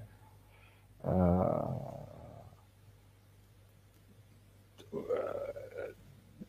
não, não, é, não é um juízo sobre o filme. É uma decisão prática que, que eu tenho que tomar na minha vida. Entendeu? Então também você tem que lembrar isso, gente. Que assim, se você decide assistir o filme ou não, é só uma decisão prática sua. não é um juízo de valor universal sobre o filme, necessariamente. Certo? Porque se for assim, a, a, a, bom, não, você, você, não vai, você não vai ter fim na sua vida, você não, você não vai ter sossego na sua vida, porque o que tem de pintura para você olhar, música para você ouvir, filme para você assistir, livro para você ler, é, é, é infindável. Certo? Você não vai poder apreciar tudo que é bom. Certo? Então, por exemplo, foi que nem aquilo lá que eu fiz lá no Senhor dos Anéis, tá? Então eu catei lá aqueles personagens, tá? Encaixei eles como se aqueles nove personagens fossem uma alma humana, tá? E fragmentei eles em cada aspecto dessa alma e uma jornada, tá? Até a santidade, pelo menos o máximo que se pode compreender da santidade. Tá? Ah, legal. Isso, esse é um jeito, esse é, esse é uma boa clave. Isso que eu fiz, isso é você pegar um conteúdo mais profundo no filme. É lógico que você pode assistir o seu né, e falar tecnicamente, você entendeu? Ah, pô, tecnicamente o filme é muito bem feito, ah, o filme inspira um bom sentimento. Você pode falar isso daí. Ah, o filme ele tem mensagens morais, mas o que, o que, a gente está tentando explicar... Olha só, isso, olha só, o que a gente está tentando explicar é o seguinte, olha só, imagina um filme, ele pode ter, aqui tem uma liçãozinha moral bonitinha, certo? Ele é lindinho, entendeu? Todinho florzinhos e passarinhos, entendeu? Super competente. Mas se ele tiver uma se ele se ele induz a uma no primeiro plano, ele induz a uma ele é uma imagem perversa. Ele não é bom, ele não vai fazer bem para você assistir. Se ele não tem nenhum conteúdo no primeiro, não tem problema. Porque, bom, ele, tem, ele te passou uma lição de moral. Certo? Mas se ele te passar uma lição de moral e ele é perverso na primeira, na, na primeira camada dele, ali, é, a, a, a, você vai sair, você vai sair piorado, entendeu? Você vai sair piorado, certo? Uh, então, eu acho que deu para entender a ideia, né? Quer dizer, é, a ideia é a seguinte, ó, vai assistir um filme, vocês vão assistir um filme e e aí o Davi vai contar basicamente o que ele vai falar. Ele vai falar: olha, como eu assisti esse filme. Como eu assisti esse filme. Entendeu? Veja bem, é, é, é, um, é uma série de exercícios práticos. Num, num certo sentido. ah, tá. Nossa, não tinha reparado nisso. Anotei. Aí você volta, assiste de novo o filme. para tentar captar desse, daquele jeito. Entendeu? Pode ser que num outro momento, por exemplo, seis meses depois, ou um ano depois. Ah, tá bom, agora eu vou falar desse mesmo filme sobre um outro, sobre um outro aspecto, sobre uma outra, uma outra ótica, uma outra clave, certo? Uh, filmes, eles têm essa característica. Como a gente falou, como eles são uma, uma, uma coisa de, de produção muito complexa e que envolve muitas dimensões. A dimensão de história, a dimensão do, dos personagens, a dimensão dos atores, a dimensão da, da, da fotografia, da direção e, e tudo mais. você pode sempre assistir eles sob muitas claves. Certo? Uh, uh, tá? Uh,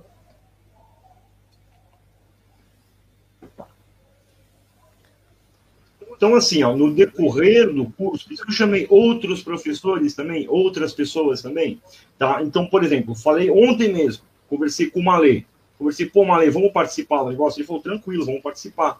Né? Expliquei as quatro regras para ele, ele falou: Ó, oh, Davi, tudo bem, eu posso falar um tanto disso daí, mas eu vou dar uma saliência maior à técnica, porque é um cara envolvido com isso. Sim, ele pode falar sobre isso, mais sobre isso, pode falar sobre interpretação, sobre o que, sobre, sobre o gestuário. Quer dizer, tem muitas coisas que você pode que, que você, você pode falar e todas elas podem ser interessantes e úteis, certo? Uh, uh, de, de um, um, um, bom filme é uma obra de arte. Mas como assim se diferencia de uma obra de arte? Você quer dizer de uma pintura? Certo. Uh, de, de, você, de você uh, uh, um filme é muito diferente de uma pintura, certo? Embora tenha momentos no filme que você que são tem, tem filmes que tem assim, caramba, esse filme é uma série de pinturas, né? e tem filmes que até se destacam por essa qualidade Certo. Você, não, pause, você pode passar esse filme aqui 50 vezes, parece que tem 50 quadros. Certo. Quer dizer, por quê? Porque a fotografia é uma arte ali também. Uh, uh, uh, e, e às vezes isso aí é excepcionalmente bom. Se isso aí é excepcionalmente bom num filme e nada é muito ruim, o filme já valeu a pena. Por eu falei, é esse que é o ponto. Ele vai entrar naquelas regrinhas lá. Vai, A questão é essa. Se o cara não achar nenhuma delas, e fala, cara, o filme é muito ruim mesmo. Sim, É legítima porcaria. É legítima E porcaria. é certo que ele vai te fazer mal. Pelo menos em todo desgosto ele vai te gerar. Você entende? Na melhor das hipóteses, pode ser que ele te gere uma coisa pior, né? Ah, muito do que o pessoal, é esse que é o negócio, muito do critério moderno para se assistir um filme, tá? O que se tem hoje em dia são os padrões, tipo, hollywoodianos, cara. As pessoas só veem isso, só veem esses dois pontos. Aí a gente fala, não dá. Não, tecnicamente, a produção custou muito, efeitos só isso que se vê. espera só um pouquinho. Tem uma, essa é uma pergunta interessante aqui, ó. Beleza, manda aí. Mesmo que a pessoa não tenha essa bagagem do Davi, é possível que bons filmes favoreçam efeitos benéficos na alma? Olha só. Filmes muito bons é o seguinte: olha, mesmo que você não entenda nada, assista 10 vezes. É, tem isso, entendeu? Se um filme é muito bom, entendeu? Assim, não, eu não tenho nenhuma bagagem, eu não entendo nada. Ah, tá, assiste 20 vezes. Vale a pena. Tem filmes que, é, que, é, que é, tem, tem essa qualidade. Hum, Olha só um bom filme, apenas um bom filme, um filme, vamos dizer, acima da média, não necessariamente, porque ele pode ser muito fraco em umas claves e bom somente em outras. Mas um filme excelente, um filme que, não, cara, em todas as claves aqui, esse filme aqui uh, tem muitas coisas positivas, tem muitos fatores positivos. Aí, mesmo que você não tenha experiência de assistir ativamente, você não tem, não, não, vale a pena você assistir muito. Justamente por, aí, por causa da qualidade da própria arte cinema, cinematográfica que ela pode ela é, assistir um filme muito bom várias vezes uh, pode te passar isso aí. Esses critérios vamos dizer de maneira meio subconsciente e eles vão sendo imprimidos impressos em você entendeu? Ah, então sim sim tem filmes que vale uh, uh, a pena você a, a assistir muitas vezes, mesmo que você não tenha preparo nenhum. Mesmo que você não tenha preparo nenhum. Certo? Assim como tem pinturas, que olha, mesmo que você não entenda nada de pinturas, você ficar olhando isso aqui, depois voltar no mês que vem e olhar de novo, e depois voltar no mês que vem e olhar de novo, você só vai te fazer bem. Hum? Mesmo que você não entenda nada de pintura. Certo? Mas isso é uma característica de algo muito bom. Tem que lembrar sempre que aquele critério da gente gerar um bom sentimento, ele não necessariamente ele pode ser uma coisa boa, né? Criar bons sentimentos, cara, um viciado em droga ele se sente muito bem. Então tudo aquilo que ele faz não faz bem realmente para ele. Então não é só o único critério que deve ser levantado, né? Ou mesmo o critério técnico da condição. Então vamos catar de novo o viciado, por exemplo. Tem viciado que é perfeitamente capaz de pagar a própria droga dele.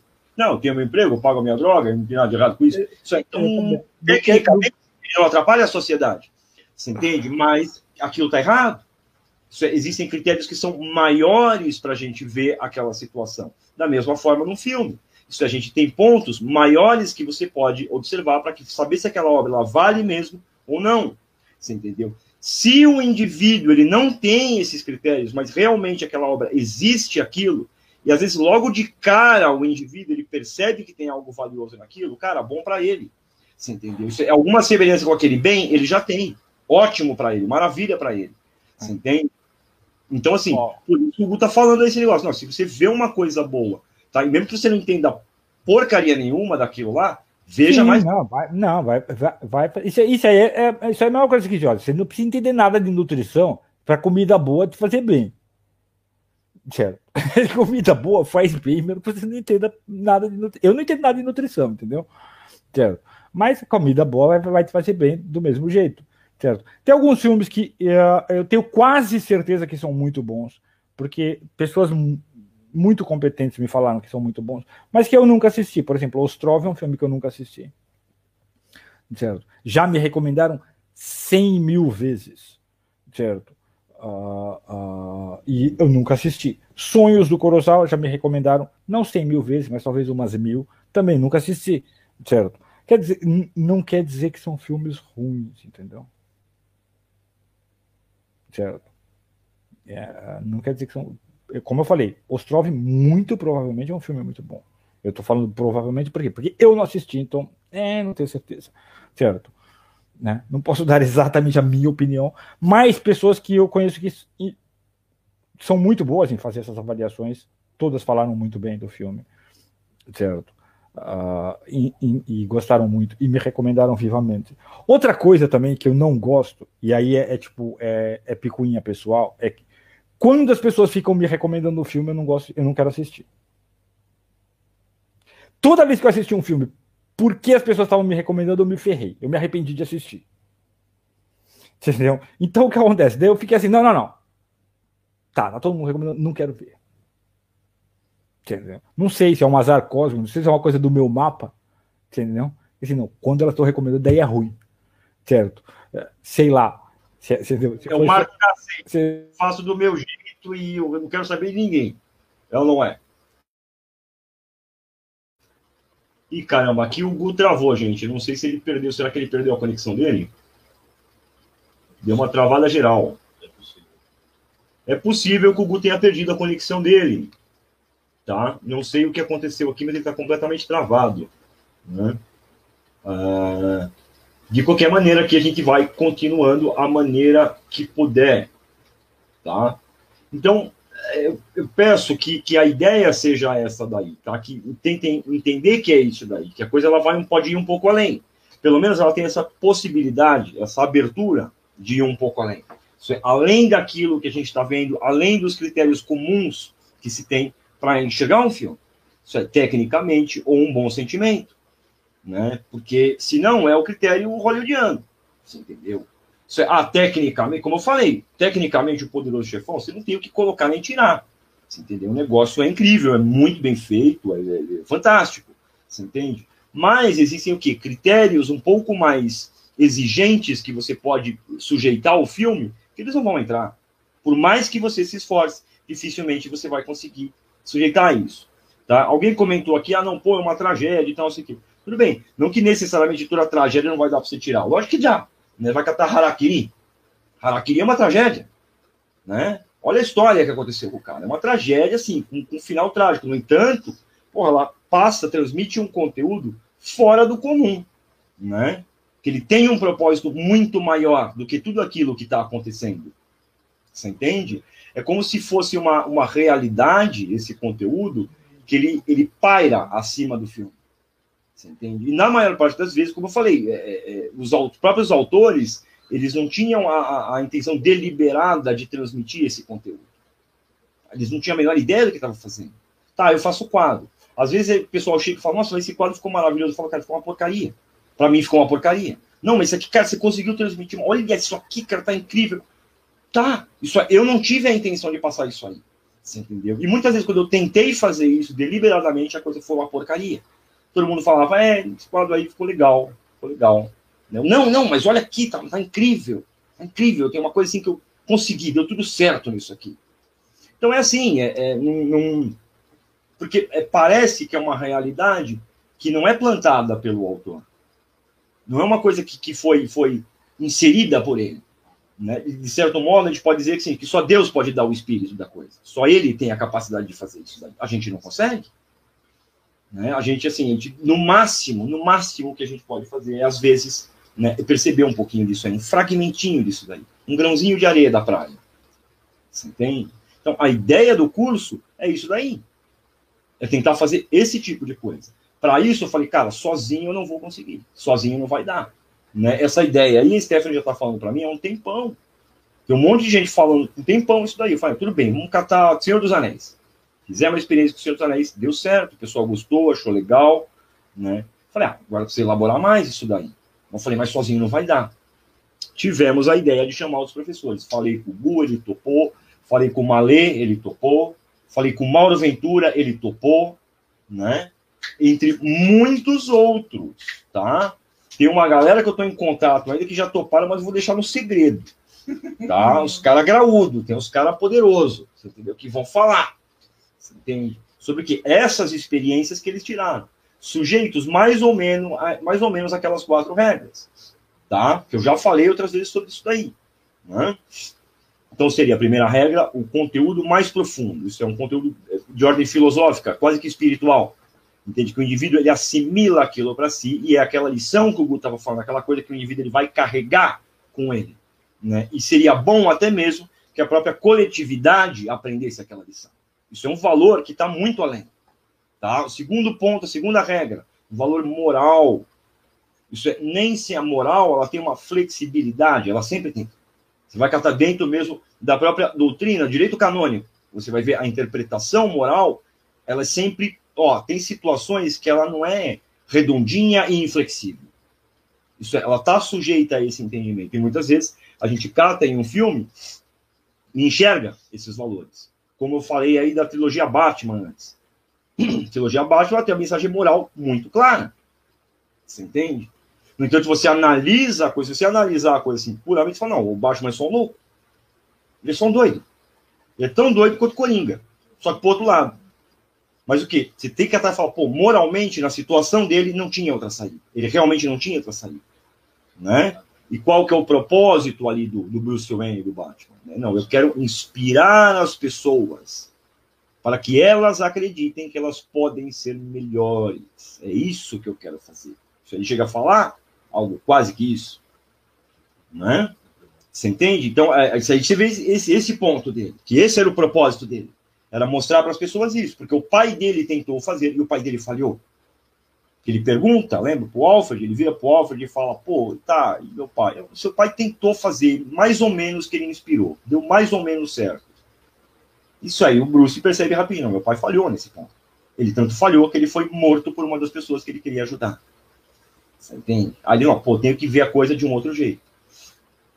Você entende? Que apesar de estar sujeita a uma regra moral, é completamente ilegal, é contra a lei. Batman fora da lei, mas é perfeitamente moral.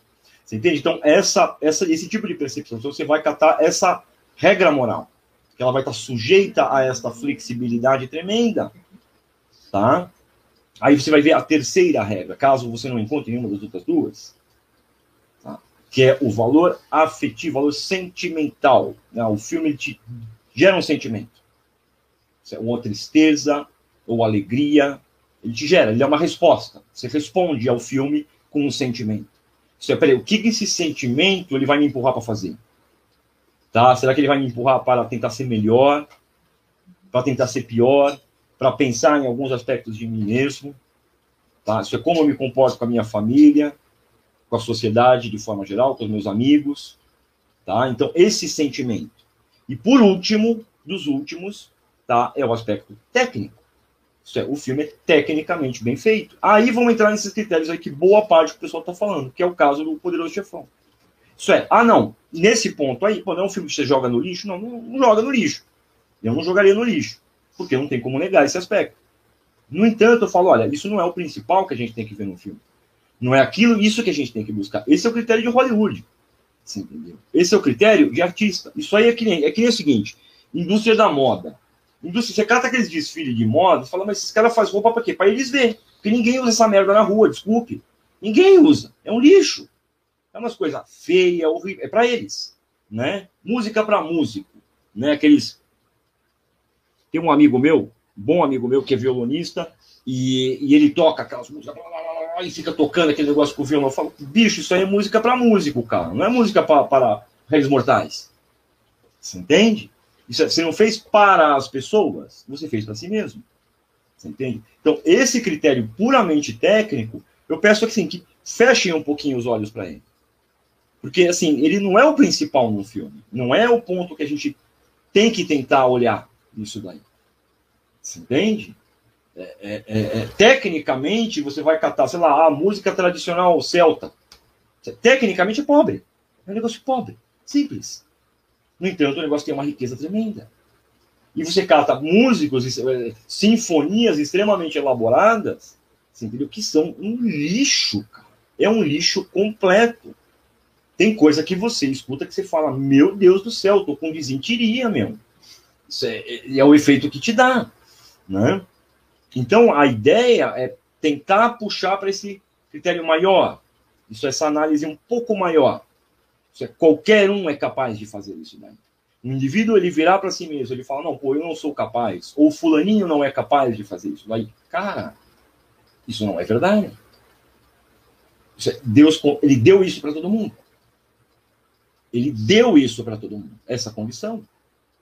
Você entende? No entanto, você entende? Muito, hoje em dia, é muito camuflado. As coisas elas são falseadas, isso é, o cinema, a televisão, né? A internet, de forma geral, ela virou uma ferramenta de propagação ideológica. Né? Outro dia mesmo, há uns tempo atrás, aí estava meu, meu mais velho, acho que eu já até contei isso daí em outras situações. Estava o meu mais velho, ele estava assistindo um desenho. No desenho era o seguinte: era uma família, tá? Que ela viaja aos oceanos com um submarino, tipo assim, high-tech, entendeu? Super ultra tecnologia. Eles têm uns robôs, umas roupas, e eles viajam o oceano patrulhando para salvar as criaturinhas do mar. Tudo bem, até aí tá, legal, vamos ver o que, que vai acontecer, né? Eu comecei a olhar o desenho ali junto com ele e falei, agora eu quero ver o que, que vai acontecer. Aí eles recebem um sinal de rádio né, que é um barulho, que eles descobrem e traduzem como um pedido de socorro. E aí eles vão atrás desse pedido de socorro. Quando eles chegam em dado momento lá, eles descobrem que são os corais. Os corais estão falando porque tem uma indústria mineradora que está destruindo os corais para minerar metais preciosos e raros, né? E aí eles chegam lá, quebram o pau lá com a, a empresa, a empresa, não, nós não sabíamos, foi um, foi um acidente, não sabe se os coraizinhos são vivos e tal. Eu virei para o Matheus e falei, pô, filho, mas esse desenho é uma merda. Ele virou e falou o seguinte: ele falou, não, pai, mas não tá certo, eles estão tentando ajudar a natureza. Eu falei, é, meu filho, mas como é que funciona a vida deles? Como é que, do que, que é feito o submarino deles? Com metais preciosos e raros. Falei, como é que você acha que você faz celular, que você faz computador, que você faz esses robôs? É tudo com esses metais. Agora, por que é que eles podem ter e os outros não? Isso é o que difere eles dos outros. Ele virou assim e falou: Nossa, pai, eu nunca tinha percebido isso daí, que porcaria. Ele falou: É verdade.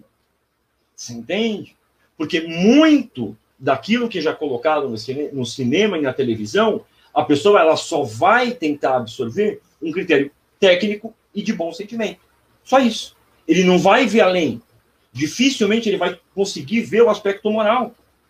Ah, o desenho agradava a ele, e tecnicamente o desenho era muito bem feito. Pronto. Tá bom. Aí o indivíduo ele, ele engole aquilo, sem sujeitar aquilo a uma pressão um pouco maior. Fala, peraí, deixa eu ver se esse negócio aqui é, é verdade mesmo. Se é desse jeito mesmo que me parece. Tá? Então, essa que é a ideia do curso. Tá? Como eu falei, vai ter gente que vai falar de aspecto técnico tá? Do jeito que vocês estão falando aí, ah, vai ter provavelmente gente que vai falar, pô, vou falar do poder do chefão. Beleza, pode falar, cara. Você entendeu? Não, o, o Malê mesmo, o Malê é um cara que entende pra caramba disso daí. Isso é um cara envolvido com teatro, isso aí, o cara tá 40 anos nesse negócio, ou mais, que o cara tá nesse treco aí. Você entende? O Mauro, o Mauro tá na produção aí do, do Destro, né?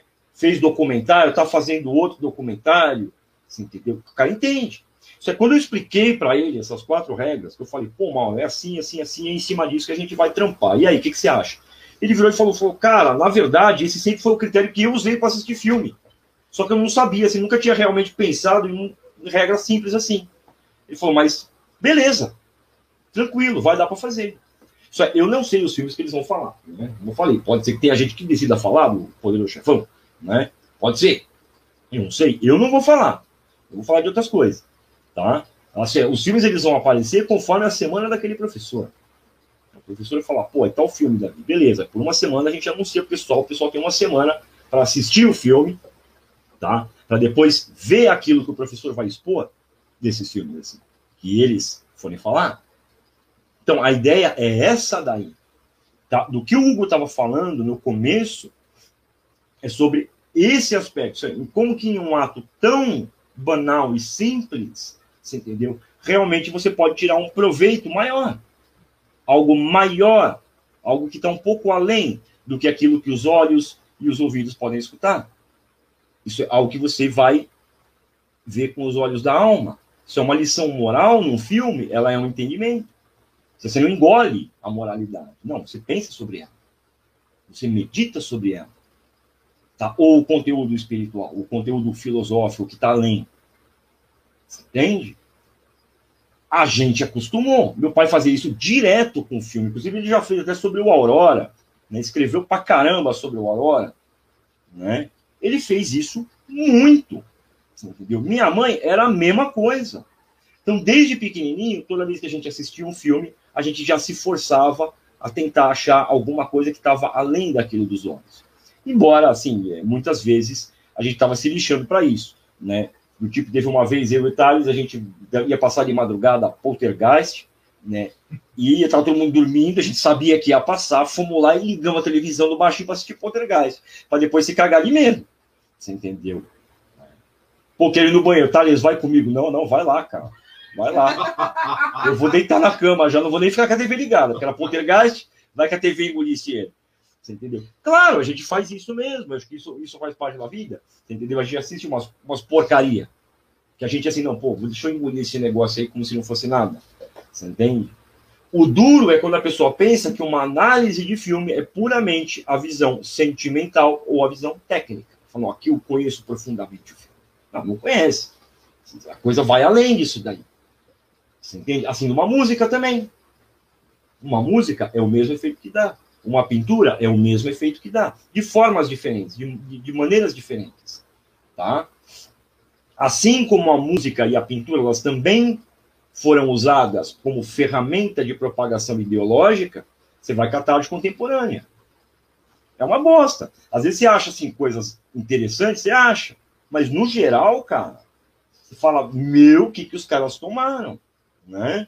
Em 2015, né, eu tive assim, o infeliz entrada no Museu de, de Arte Contemporânea de Miami. Arte de arte moderna. Né? O treco era o seguinte, eu lembro que tinha uma coisa lá que toda vez que tocava, esse ele dava um pulo. Não sei o que. Era uma mesa, era tipo como se fosse uma mesa dessas de maromba, de levantar peso, né? Aí tinha uns trecos assim pendurados e tinha um cabeção assim de metal. Um cabeção assim de metal, né, de latão. E aí tinha um mecanismo que ele vinha com um martelinho e ele pom, batia naquele cabeção. Cada vez que dava esse pom, tá, você dava um pulo. A Stephanie dava um pulo, eu também dava um pulo, né? O Matheus virei e falei, ó, oh, filho, tava tendo uma excursão infantil lá, que as crianças podiam pintar, rabiscar, não sei o quê. E eu fui tentar conversar com, com o diretor do museu, né? E virei para o Matheus, ah, filho, vai lá pintar lá com as crianças lá. Eu não, pai, eu não vou ficar sozinho aqui nem a pau. Tava com medo, bicho, das, das artes modernas, você entende? Pô, o que estão que querendo plantar na cabeça das crianças? Você mostrando esse tipo de coisa e falando que esse tipo de coisa é arte, que esse tipo de coisa é boa. Isso aqui que estão querendo enfiar na cabeça deles. Isso é, certamente não é algo de bom. Não é nada de bom. Tecnicamente, muitas vezes você pode falar, tecnicamente essa arte pode ser boa. Mas em si, ela é um lixo. Né? Aqueles negócios, você juntar a privada lá, um monte de merda, e você, e você colocar lá, isso aqui é arte. Né? Ou outro que fez a zoeira lá, que grudou a banana com a silver tape na parede. E ficava a galera tirando foto e tal, não sei o quê. E foi uma zoeira de um, de um, de um transeunte. Pô, vou fazer uma zoeira aqui. Botou a silver tape na banana, grudou na parede. Você entende? Então é um negócio que assim, você fala, no final é uma propagação ideológica para diminuir a cabeça das pessoas, para reduzir elas daquilo que elas poderiam ser. Porque aquilo que o ser humano poderia ser oferece perigo ao mal. Oferece perigo. E ele sabe disso daí. Então você fala, cara, você tem que reduzir a cabeça dele. Tá? Por que, que meu pai, esse, por que, que esse aqui é o negócio? Por que, que meu pai a galera não gosta? Por que, que assim, esses, os mais poderosos, eles não gostam disso daí? Eles não gostam. Por causa disso que ele desperta nas pessoas. É isso que ele quer despertar. Não, peraí, vocês podem ser mais, cara.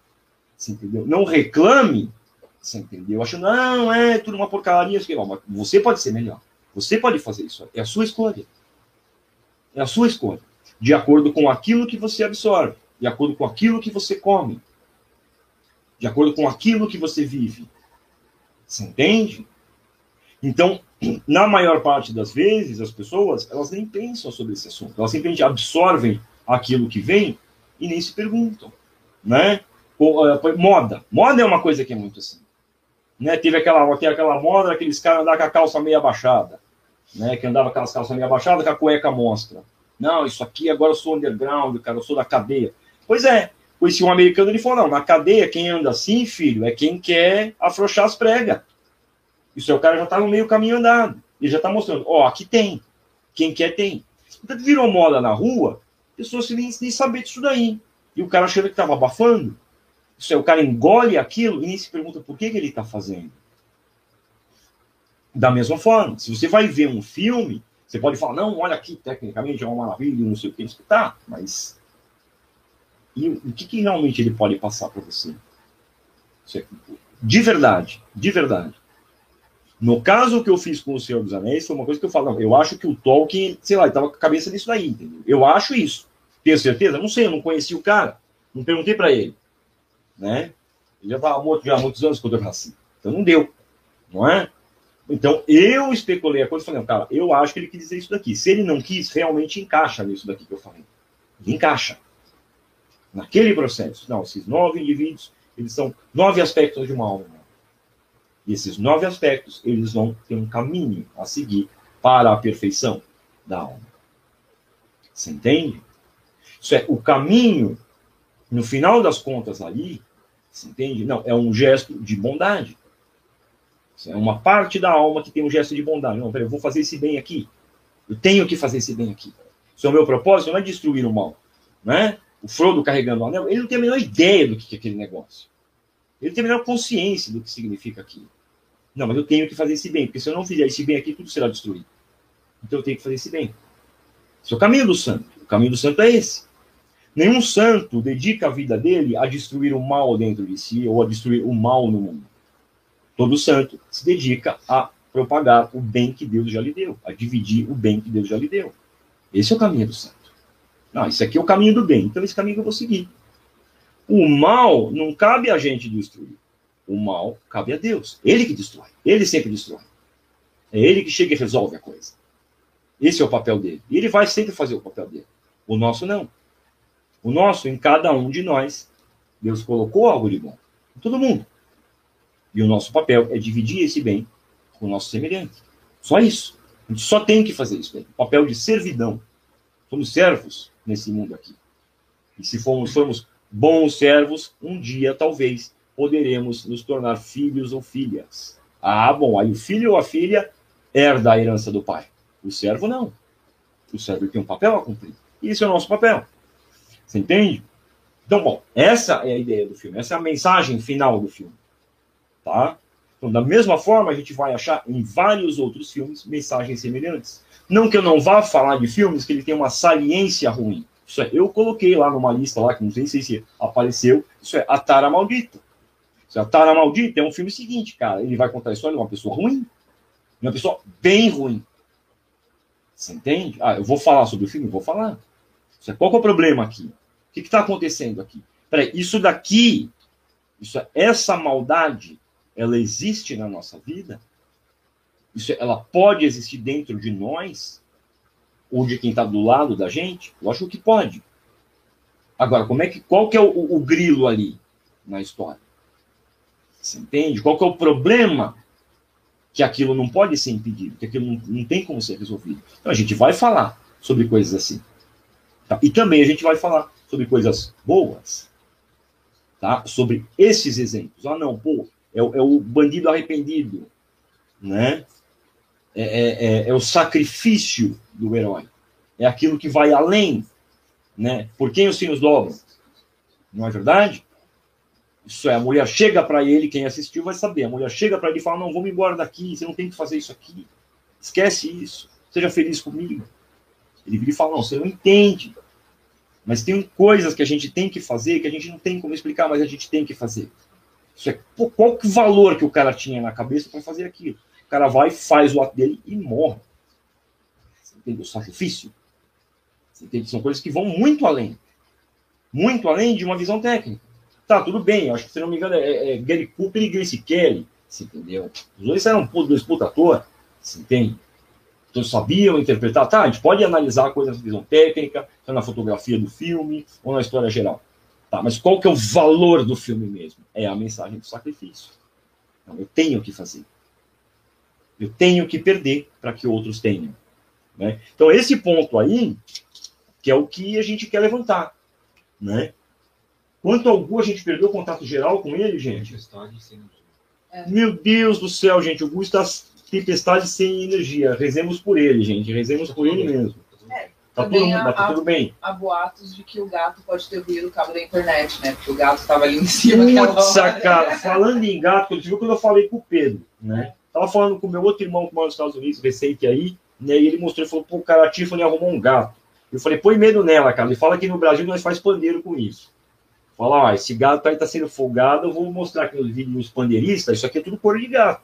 O pandeiro, ó, pandeiro 110%. É, no Brasil a gente faz, gente é selvagem, no Brasil a gente faz isso. Não deixa esse gato ficar folgado, não. Né? Ele até riu pouco. Mas enfim, né? Que pena que a gente perdeu o contato com o Gu, tá? Eu não sei por quanto tempo mais, né? A gente vai vamos esperar mais um tempo ele, a gente conversa mais um pouquinho aqui, eu tento, eu não vou conseguir enxergar todas as perguntas É, aqui. Tem uma que eu acho que você podia falar um pouco, Maravilha, é, que é para finalizar uma coisa que a gente começou no Instagram, beleza, é maravilha. sobre o Coringa. Sobre o Lembra que a gente Coringa, fez as três do Batman para falar do Coringa e acabamos não falando. vamos lá, né? E o porquê que ele não... não- O seu Coringa, ele é um filme que, de fato, ele vai entrar na quarta regra perfeitamente. É um filme assim, extremamente bem feito. Ele é um filme que ele tem um andamento envolvente, você fica assim, cara, preso, né? A atuação do, do Joaquim Fênix, assim, tá impecável. Isso é tecnicamente um filme muito bom. Ele tem uma história envolvente. No entanto, ele tem algo perverso por trás dele. Algo bem perverso. Isso é, se a gente vai ver o conteúdo do filme, do Coringa, Tá. Qual que é o finalmente da coisa? Isso é, o Coringa está certo. Isso é, o mal está correto. Você entende? Porque não, para, assim, vamos dizer, ter um embate contra o mal daquele mundo de Gotham, porque, sinceramente, é um inferno aquele lugar, você entendeu? Só algo pior ainda. Você entende? Ao mesmo tempo que, que tem isso, é, é- é meio que uma conclusão esse acontecimento. Ele é um filme perigoso de certo modo, que ele pode inspirar realmente indivíduos no nosso mundo, tá? no mundo real. Isso é como uma resposta à loucura, só uma loucura maior ainda. Uma loucura má. Isso a gente vive num mundo louco. A gente vive num mundo inconsequente. Então, bom. No caso do Coringa é isso. Isso é, é um indivíduo que tem problemas, vários sérios problemas, entende? E tenta achar alguma resposta para a solução ou para o convívio desses problemas. Eu acho que, de certo modo, desde o começo, ele já desistiu em tentar achar uma resposta para aquilo. Ele simplesmente se conformou com o estado dele e com o estado do mundo. E ele aceita aquilo de forma passiva. É, ele não reage diante daquilo. né? Ele congela, ele trava. Ou ele dá daquele crise de riso. Né? Porque ele é doente. Ele é um cara com problema. Você entende? Isso é num mundo extremamente mau. É, em dado momento do filme, né, o Coringa, acredito que a maior parte do pessoal aqui assistiu. Né? Se não assistiu, vai, vai dar rolar spoiler, bicho. Vai rolar spoiler. Né? Então, em dado momento do filme, ele cria-se a suspeita de que ele é filho do Thomas Wayne. É, Ele é irmão do Bruce, irmão mais velho do Bruce. Né?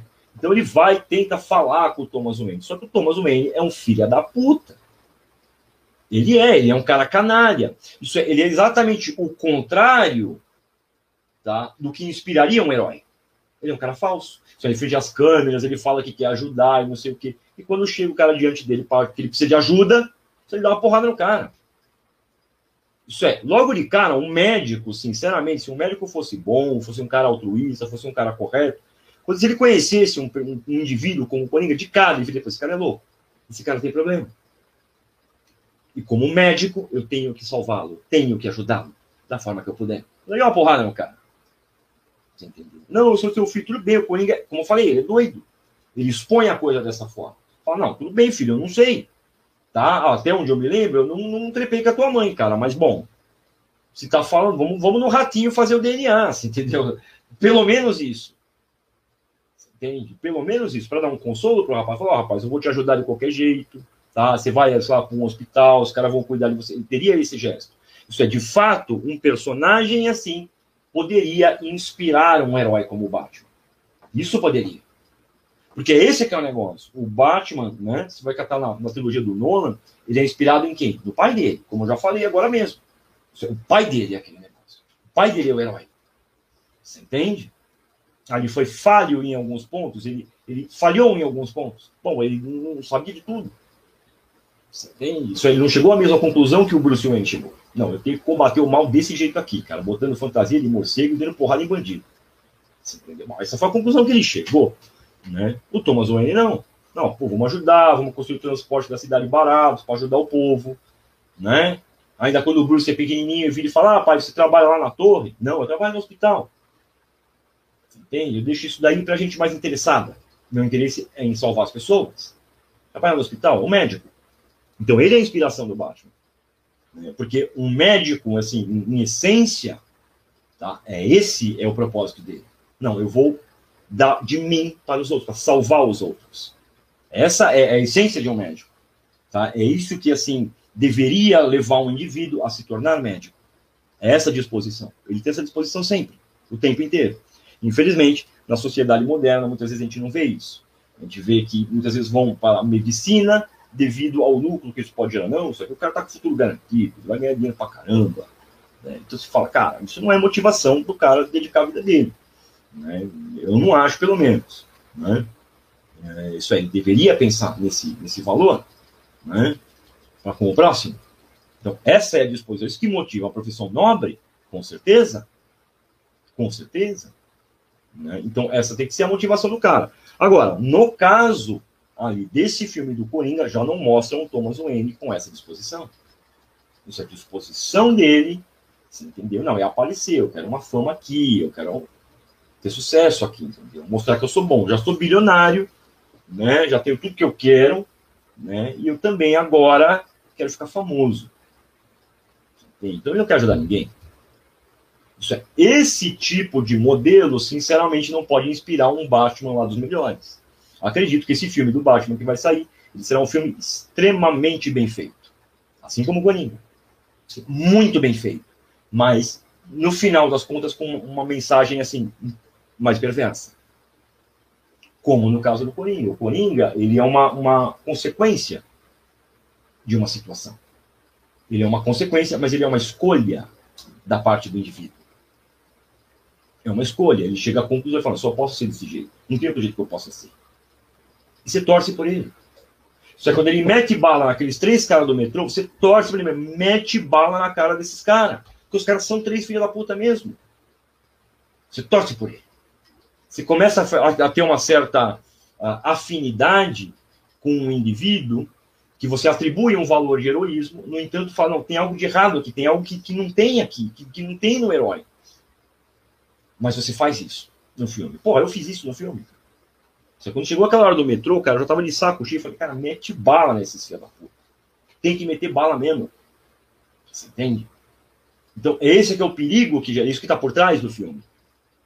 Como eu falei, nos outros aspectos, beleza, tecnicamente o filme é bom, isso é, ele mexe com o seu sentimento.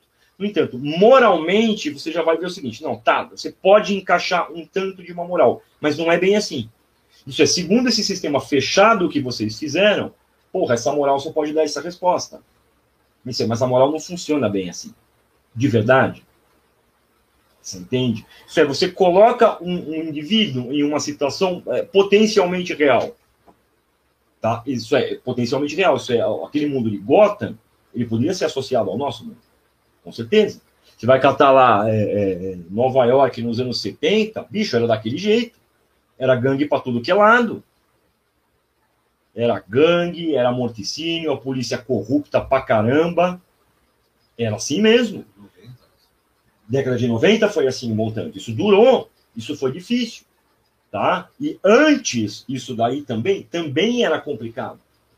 Isso é a interação da polícia com a população, era, eles eram muito corruptos, tinha lugares que eram terrivelmente corruptos, né? Um exemplo disso vai estar no filme Los Angeles Cidade Proibida, que é um filme muito bem feito também. E aí você vai ver o comportamento da polícia. Né? Ah, esse é um filme que ele trata um tanto de redenção. Esse é um filme que trata de redenção. Hum? é um filme interessante, talvez até vale a pena a gente inserir ele na nossa lista aí. Você entende? Agora, devido a essa, essa situação, então a gente pode transportar aquilo para o mundo real. Aquela situação. Qual é a consequência disso? Um Coringa? Porque um Batman não vai sair. Um Batman não vai. Um Coringa precisa de pouco, não é? Ele precisa de uns quilos de pólvora, dinamite, gasolina, né? Soda cáustica, papel alumínio, ele faz bomba o que ele quiser. Ele explode o que ele quiser com isso daí.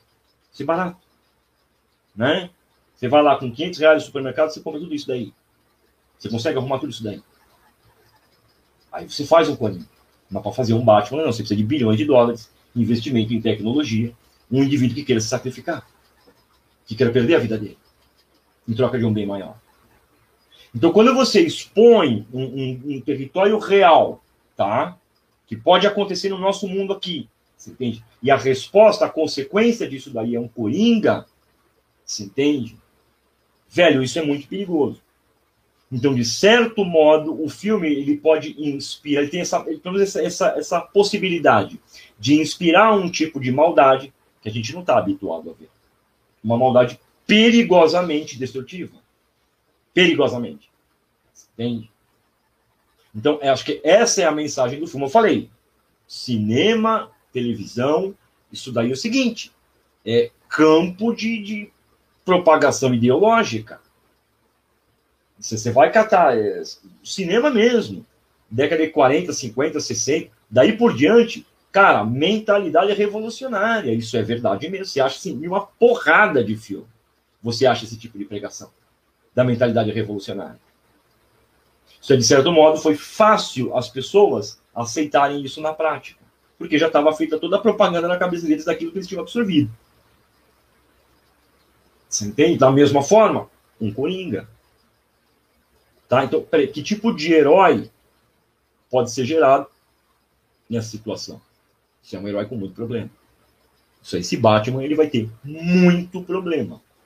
Entendeu? E vai ser extremamente contraditório você captar um indivíduo tão problemático quanto aquele, sem nenhuma verdadeira referência de bem, pelo menos naquilo que já foi montado no Coringa, entendeu? Sem você ter que o cara decida fazer aquilo. Isso é, é meio incoerente. Você fala, opa, não, tem algo, algo está faltando aí. Isso é a constatação da maldade, a constatação disso daí, não necessariamente, você entendeu, vai gerar um herói. O fato que o indivíduo ele enxergar o mal, ele vai ser contra aquilo. Isso, isso não é assim. Na maior parte das vezes, quando o indivíduo ele enxerga aquele mal, a tendência dele é ficar pior ainda do que aquilo. Que é o caso do Coringa. Isso é, ele enxergou o mal na sociedade. Isso é um fato. E qual é a resposta dele? Ele ficou pior ainda. Então eu vou ser o mais mal de todos, bicho. E ele se torna isso daí. É isso que ele vira. Então é uma coisa muito perigosa. A gente tem que sempre tomar cuidado com aquilo que a gente passa a gostar no cinema, devido a isso. Né? Tá, não recomendo o filme para ninguém. Tá? Não falar, pô, assista Coringa, que é um filme maravilhoso, é um filme incrível, está demais, o filme ganhou prêmios e a puta que pariu. Não, não vou recomendar para ninguém. Não por causa disso. Tá? Recomendo no sentido seguinte, ó, se vocês forem assistir, prestem atenção nisso daí, nesse conteúdo que o filme quer passar. E é esse conteúdo tá, que não é algo que é aparente, é uma coisa num conjunto, num bloco que você vê. É esse conteúdo que é transmitido às pessoas. Isso é quase que uma mensagem subliminar que vai na cabeça delas. Então, é isso que a gente tem que tomar cuidado, é isso que a gente tem que observar nos filmes. Da mesma forma, ah, eu fiz o contrário disso daí com o Senhor dos Anéis. Tem outros filmes que dá para fazer isso aí? Claro, foi o que eu falei na década de, de comecei na década de 80. Meu pai fez isso com o Star Wars. Ele catou a trilogia Star Wars e fez isso daí. Chegou a dar aula sobre esse assunto. Colocando esse aspecto, esse conteúdo, que, como eu falei, eh, o seu Jorge Lucas não tinha a menor ideia do que ele estava fazendo. E ele conseguiu transmitir aquilo, através de uma série de outras pessoas. Né? Uh, uh, anteontem eu estava falando com o Gugu e a gente comentou sobre esse ponto do Star Wars especificamente. Né? Eu acho que o Pedro estava falando da roupa. O Pedro falou da roupa. O, ou foi o Google mesmo? Foi você. É. Alguém falou que alguém, eu acho que o, o, o é uma foto do, da roupa que seria do Luke Skywalker, que é uma roupa meio de discoteca, com os boca de sino, assim. Exato. O Google virou e falou assim, ele falou, cara, se o herói tivesse essa roupa, eu nunca nem teria assistido esse filme, cara. Entendeu? Então é isso, às vezes assim, ah, às vezes o Jorge Lucas queria, não, eu quero isso aí tudo na boca de cima. E não, aí chegou outro cara e falou: não, cara, vai ser de outro jeito aqui, daqui a gente não dá. Né? Então foi assim: foi um acidente muito grande. Você reunir uma quantidade de pessoas muito diferentes, você entendeu? Que no final resultou naquela obra. Né? Um acidente. Foi um acidente. Tanto que quando ele deliberadamente tentou transmitir algum conteúdo, isso é, ele fez uma porcaria. Tecnicamente, os filhos são, os filmes são incríveis, né? Talvez a ameaça fantasma seja meio, meio chulé tecnicamente, e aí começa a ficar meio besta. Eu achei meio besta. Botar, ah, boy, o Jar Binks, né? Aí você já, puta cara, não dá.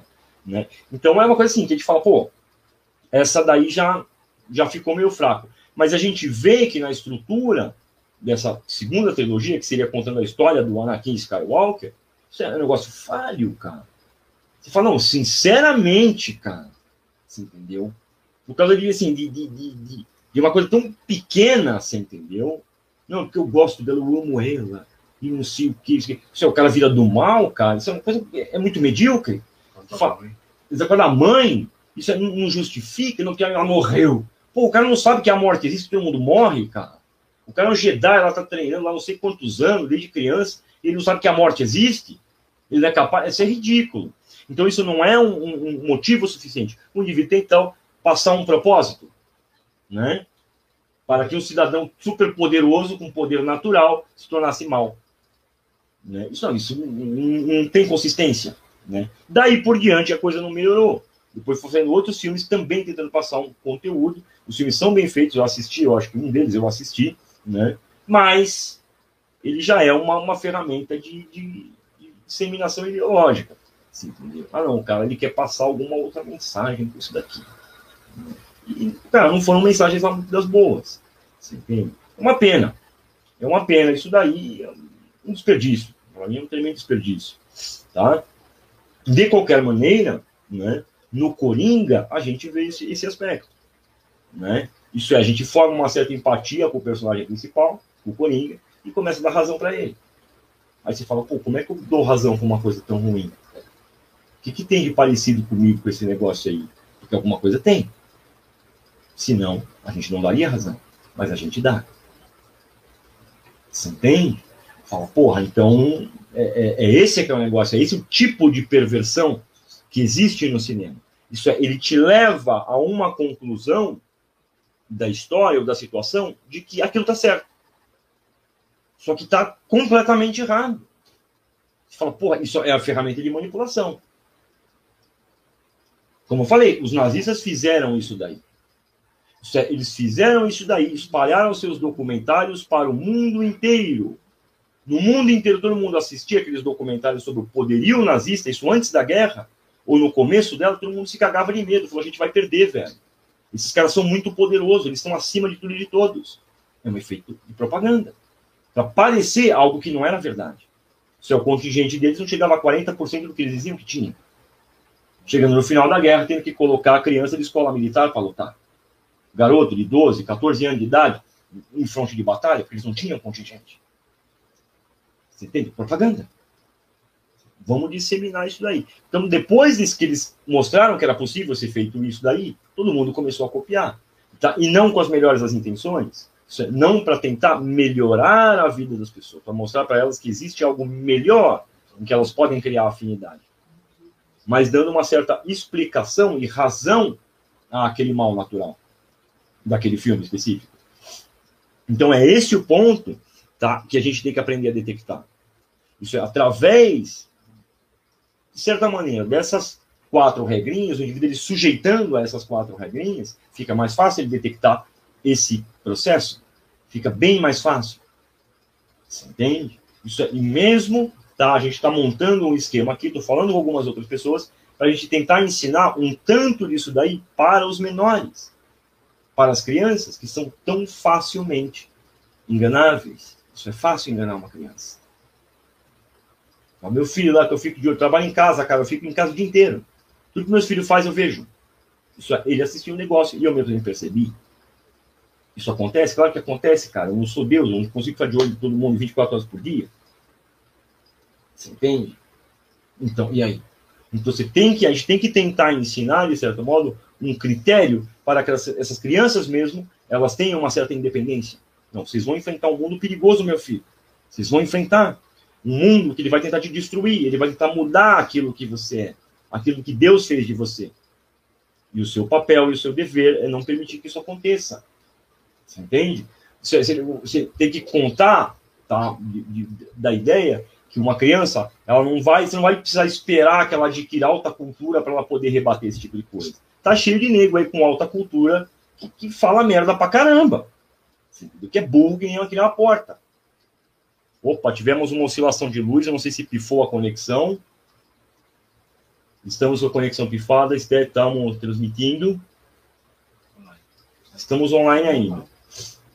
Né? Então, como que ela se defende disso? Não, tem que ser algo simples, algo que ela possa carregar, aonde ela vai. Ela não precisa sujeitar aquilo a um critério elaborado e difícil. Não, tem que ser algo simples, bem simples. Você entende? É da mesma forma, você entendeu? Que assim, que com o aprendizado da linguagem, da percepção sensorial, uma criança ela percebe que merda é ruim de comer. Isso eu não, não posso comer minha merda. Porque tem uma época que até isso ele é capaz de fazer. Ele não percebe isso daí. Então, é algo simples. Que assim, você não precisa ensinar muito uma criança. Você catar a criança de 3 anos de idade e falar, ó, você, merda é ruim, cara, não come não. Ele fala, claro que não, que nojo. Ele vai perceber. Isso é uma coisa simples, uma lição simples, sensorial. Fácil, ele vê ali, ele cheira ali e fala, não quero. Você entende? Enquanto que alguns anos antes, isso era perfeitamente comum. Né?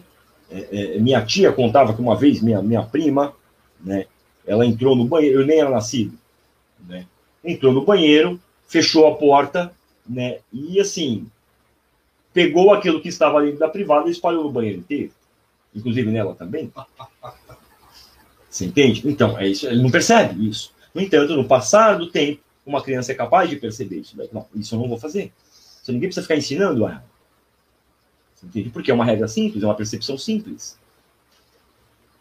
Da mesma forma, é isso. Isso é, se você coloca já esses pequenos critérios na cabeça de uma criança, fica fácil ela perceber, não, pô, isso aí é ruim.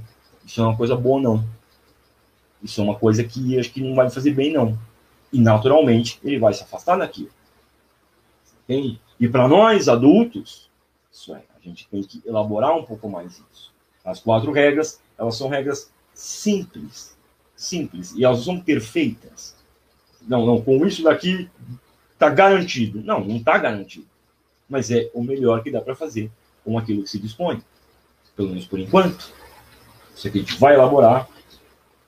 A gente vai elaborar, a gente vai trabalhar sobre isso daí, com certeza que vai. Por isso, os outros professores tem bastante gente, tem bastante gente. Eu queria ver se no, total eu conseguia chamar 12, né? No mínimo 12. Né? Até agora a gente não chegou nesse número aí, mas a gente quase chegou lá. E aqui os nomes que eu falei são pouquinhos. É que alguns estão fazendo parte de mistério. Tem que ter um mistério, eu acho que fica mais animado a coisa. Tem um certo mistério, não é verdade? Mesmo porque, para mim, tem um mistério, porque nem eu sei exatamente o que eles vão falar. Então tem um mistério para mim também muito do que o Gu falou aqui, a gente nem tinha conversado. Eu falei, caramba, velho. É que o Gu também, né, cara? O, o Gu é outro nível. Então, isso aí, ele tem uma percepção muito apurada dessas coisas. Então, assim, cara, ele conseguiu explicar para mim melhor do que eu explico para mim mesmo. Eu falei, caramba, velho, o cara conseguiu mesmo né, colocar isso de um jeito transparente, para que eu mesmo pudesse melhorar aquilo que eu estou pensando. Né? Então, por isso que eu chamei ele. Eu falei, cara, o Gu é uma pessoa essencial para estar tá lá. Né? Vamos ver aí se tem várias outras pessoas importantes aí para também explicar isso daí. Isso é um meio da gente conseguir enxergar aquilo que, que é maior. Aquilo que vai além. Tá? Que o indivíduo não existe um manual para isso. Isso é por mais curso que vocês possam fazer, curso nenhum vai dar isso para vocês. Só vocês mesmos vão dar isso para vocês. Gerando e cultivando essa semelhança com o que é melhor para poder reconhecer. Acho que o Gu já falou disso daí aula. Sobre essa semelhança que tem que ser gerada. Pois é. Pois é. Deus não se negou a ninguém. O bem ele colocou no coração de todo mundo. Você entendeu? O camarada é o seguinte, ele pode virar, pode falar, não sabia. Ah, sabia sim, meu filho. Você sabia. No mínimo, você sabia aquilo que te machucava. E mesmo aquilo que te machucava, você também fez para os outros. Então você sabia. Então não tem como escapar, certo? Se é um indivíduo não vai precisar de, de, de estudar que nem, sei lá, o Aristóteles, entendeu? Para saber isso daí. Não, isso é simples, isso é uma coisa simples. Né? Isso a gente não pode esquecer dos apóstolos, eram indivíduos simples, né? pessoas comuns, e eles entenderam aquilo. Né? Enquanto que boa parte dos doutores do templo não entendeu, não reconheceu aquilo. Eles não tinham essa semelhança com aquilo que era bom de verdade. Então, a ideia é tentar criar mais ou menos algo semelhante. Você não, vamos criar aqui esse conceito básico aqui, tá? dessas regrinhas, essas pequenas diretrizes aqui, para que eu possa identificar aquilo que existe de maior. Tá? Muito bem, pessoal, estamos em 2 horas e 20, né?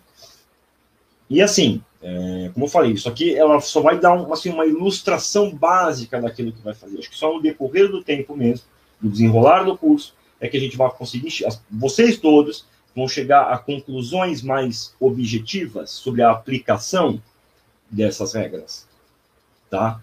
Segundo, diferentes pontos de vista, não é só o meu. Isso aí, eu tenho meu jeito de falar as coisas, meu jeito de explicar as coisas. O Gu tem o dele, o, o, o, o Malê tem o dele, né? O Mauro tem o dele também, o Melk também tem, o Melk também vai participar, formação do imaginário, você entendeu? O Mel que tá, tá com umas ideias doidonas. Ele falou, cara, eu acho que eu vou falar disso aqui. Eu falei, opa, esse daí eu quero ver, cara. Isso aí eu quero ver se conseguir. O que, que você vai falar aí? Quero só saber. Né? O Mel teve em casa hoje. Então, é, pô, e tem mais gente, muito mais gente, para dar essa visão desse, de formas diferentes, de ângulos diferentes. Você entende? Sobre o mesmo tema, não sobre o mesmo filme, mas sobre o mesmo tema. Como é que você enxerga, cara? Como é que você vê? Tá, a gente vai ter o seguinte, um mínimo, tá bom, de 16 aulas, tá? Esse é o projeto inicial, 16 aulas. Que a coisa pode ser alongada? Pode. Fazer que nem o Aços e Mitos. Entendeu? Ah, a gente teve um número lá, mas está aqui. A gente já está projetando até outra aula para o Aços e Mitos aí mais, mais para frente. Isso é para já aumentar aquilo, né? É, cursos que não têm fim, para mim é muito difícil isso daí. Você entende? Eu, eu, sempre gosto de uma coisa com começo, meio e fim. Né? Eu gosto disso daí. Né? Não, vamos terminar. Terminou isso aqui, tá bom. Ah, a gente pode melhorar isso aqui que foi terminado? Com certeza. Sempre dá. Né? Então a ideia seriam essas 16 aulas, tá? Ah, o curso, eu não sei se já está aberto já para venda, já, já né? Tem valores lá, tem tudo isso daí. A galera que fez o Senhor dos Anéis vai ter o desconto, né? Assim como eu falei, acho que na aula do Senhor dos Anéis que a gente projetava uma coisa, uhum. né, que haveria esse desconto aí. Né? A aula do Senhor dos Anéis, inclusive, ela vai ser inserida, inclusive ela, ela já vai estar disponível. Ela já, está disponível. Já está disponível. Já Quem está não assistiu disponível. e quiser assistir, maravilha, você entendeu? Agradeço. Né? É um ponto interessante, isso é uma forma interessante de se observar. Tá? Coisa como é que eu fiz aqui, como é que eu arranquei aquele negócio, espremi é, por negócio. ali vai dar para ter uma ideia de como vai ser as outras aulas. Exatamente. Entende? Isso é, é isso que eu quero falar para as pessoas. Tudo isso aconteceu porque muitos anos atrás, um aluno do Gugu chegou para mim e ele falou o seguinte, ele falou, cara, ele falou, como é que, como é que você, o Gugu, ele falou, seu pai, pô, vocês assistem um filme, vocês tiram tanta coisa do filme, como é que vocês fazem isso aí? Eu falei, puta, velho, eu não tenho a menor ideia de como. Isso eu realmente não sabia. Aí eu fiquei pensando algumas semanas e tal, e falei, cara, eu acho que tem um jeito meio sintético de conseguir fazer isso daí. Eu acho que sim. E cheguei com as regrinhas pro cara. Falei, ó, faz assim. Né? Dali um tempo ele chegou e falou, cara, realmente funcionou, cara. Apliquei aqui e funcionou. Isso daí faz muitos anos. Né? Mais de quase 15 anos atrás. Né? Então é isso aí, pessoal. Eu espero que vocês tenham gostado. Tá? Eu espero que tenha sido um tanto esclarecedor. Tá? Eu não sou muito aquela que fica respondendo muita pergunta, né? O Gu, ele já fez toda essa parte. Eu ia deixar as perguntas para o final, né, para gente responder no final. Como o Gu já começou, ele se envolve assim, não, peraí, mas como assim isso aqui?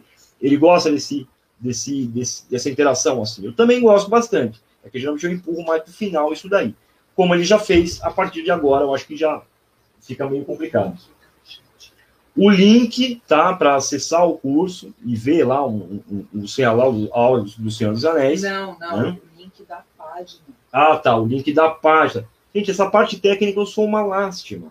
Entendam que não dá certo. Percebe-se. Entende? Eu nem celular tenho, meu. Você entendeu? Esse celular, isso aí tudo a Stephanie que tem ali, ela responde com o celular. Ela fala, você lê essa mensagem que eu falei, não enxergo nada. Eu não enxergo, mesmo as perguntas aqui, eu tenho que chegar bem pertinho para enxergar. Precisando ir no oculista de novo. Né? Então, é, é, nessa parte técnica, eu sou uma lástima. Cara. Eu sei ligar um computador, né, mexer no CorelDRAW, isso aí eu sei fazer. Agora, fora isso daí, é muito pouquinho que eu sei. Né? Ah, então me deem licença, por favor, já que ele não sabe, né? É, o link para comprar o curso está aqui agora na, no chat. Tá? Quem já tem a aula do Senhor dos Anéis, dá uma olhada lá na, na área de membros, que lá também tem a, o presente para vocês. E quem não tem e quiser, o link está aí no último comentário. É só acessar ali. Pessoal, obrigado. Deus abençoe todos vocês pela paciência e pela compreensão. Uh, eu espero que, que, que, muitos tentem participar e participem disso daí. Eu não acredito que vocês vão se arrepender, não. Eu acho que vai ser bem interessante, já que é uma coisa que, em boa parte, ela não, não foi feita antes. Tá? É, como eu falei, vão haver muitos professores, muitos outros professores. Pessoas que, assim, às vezes estão em áreas separadas ou na mesma área, mas nunca se reuniram antes para falar, sendo no mesmo espaço. Então, acho que está aí esse negócio. Está tá aí a, a, o principal desse curso. Você é reunir essas pessoas, para que elas falem né, o que elas acham dessa realidade cinematográfica, tá? dentro dessas regrinhas aí que eu coloquei. Tá? Deus abençoe todos vocês e boa noite, gente. Tá? Até que dia que vai ser a primeira? Primeira aula, dia 6 de outubro. Até dia 6 de outubro, que estaremos lá presentes, né? Se Deus quiser, minha internet não cai e eu faço dentro de casa, né? E tudo dará certo. Beleza, pessoal? Brigadão e até logo. Tchau, gente. Boa noite. Fiquem com Deus.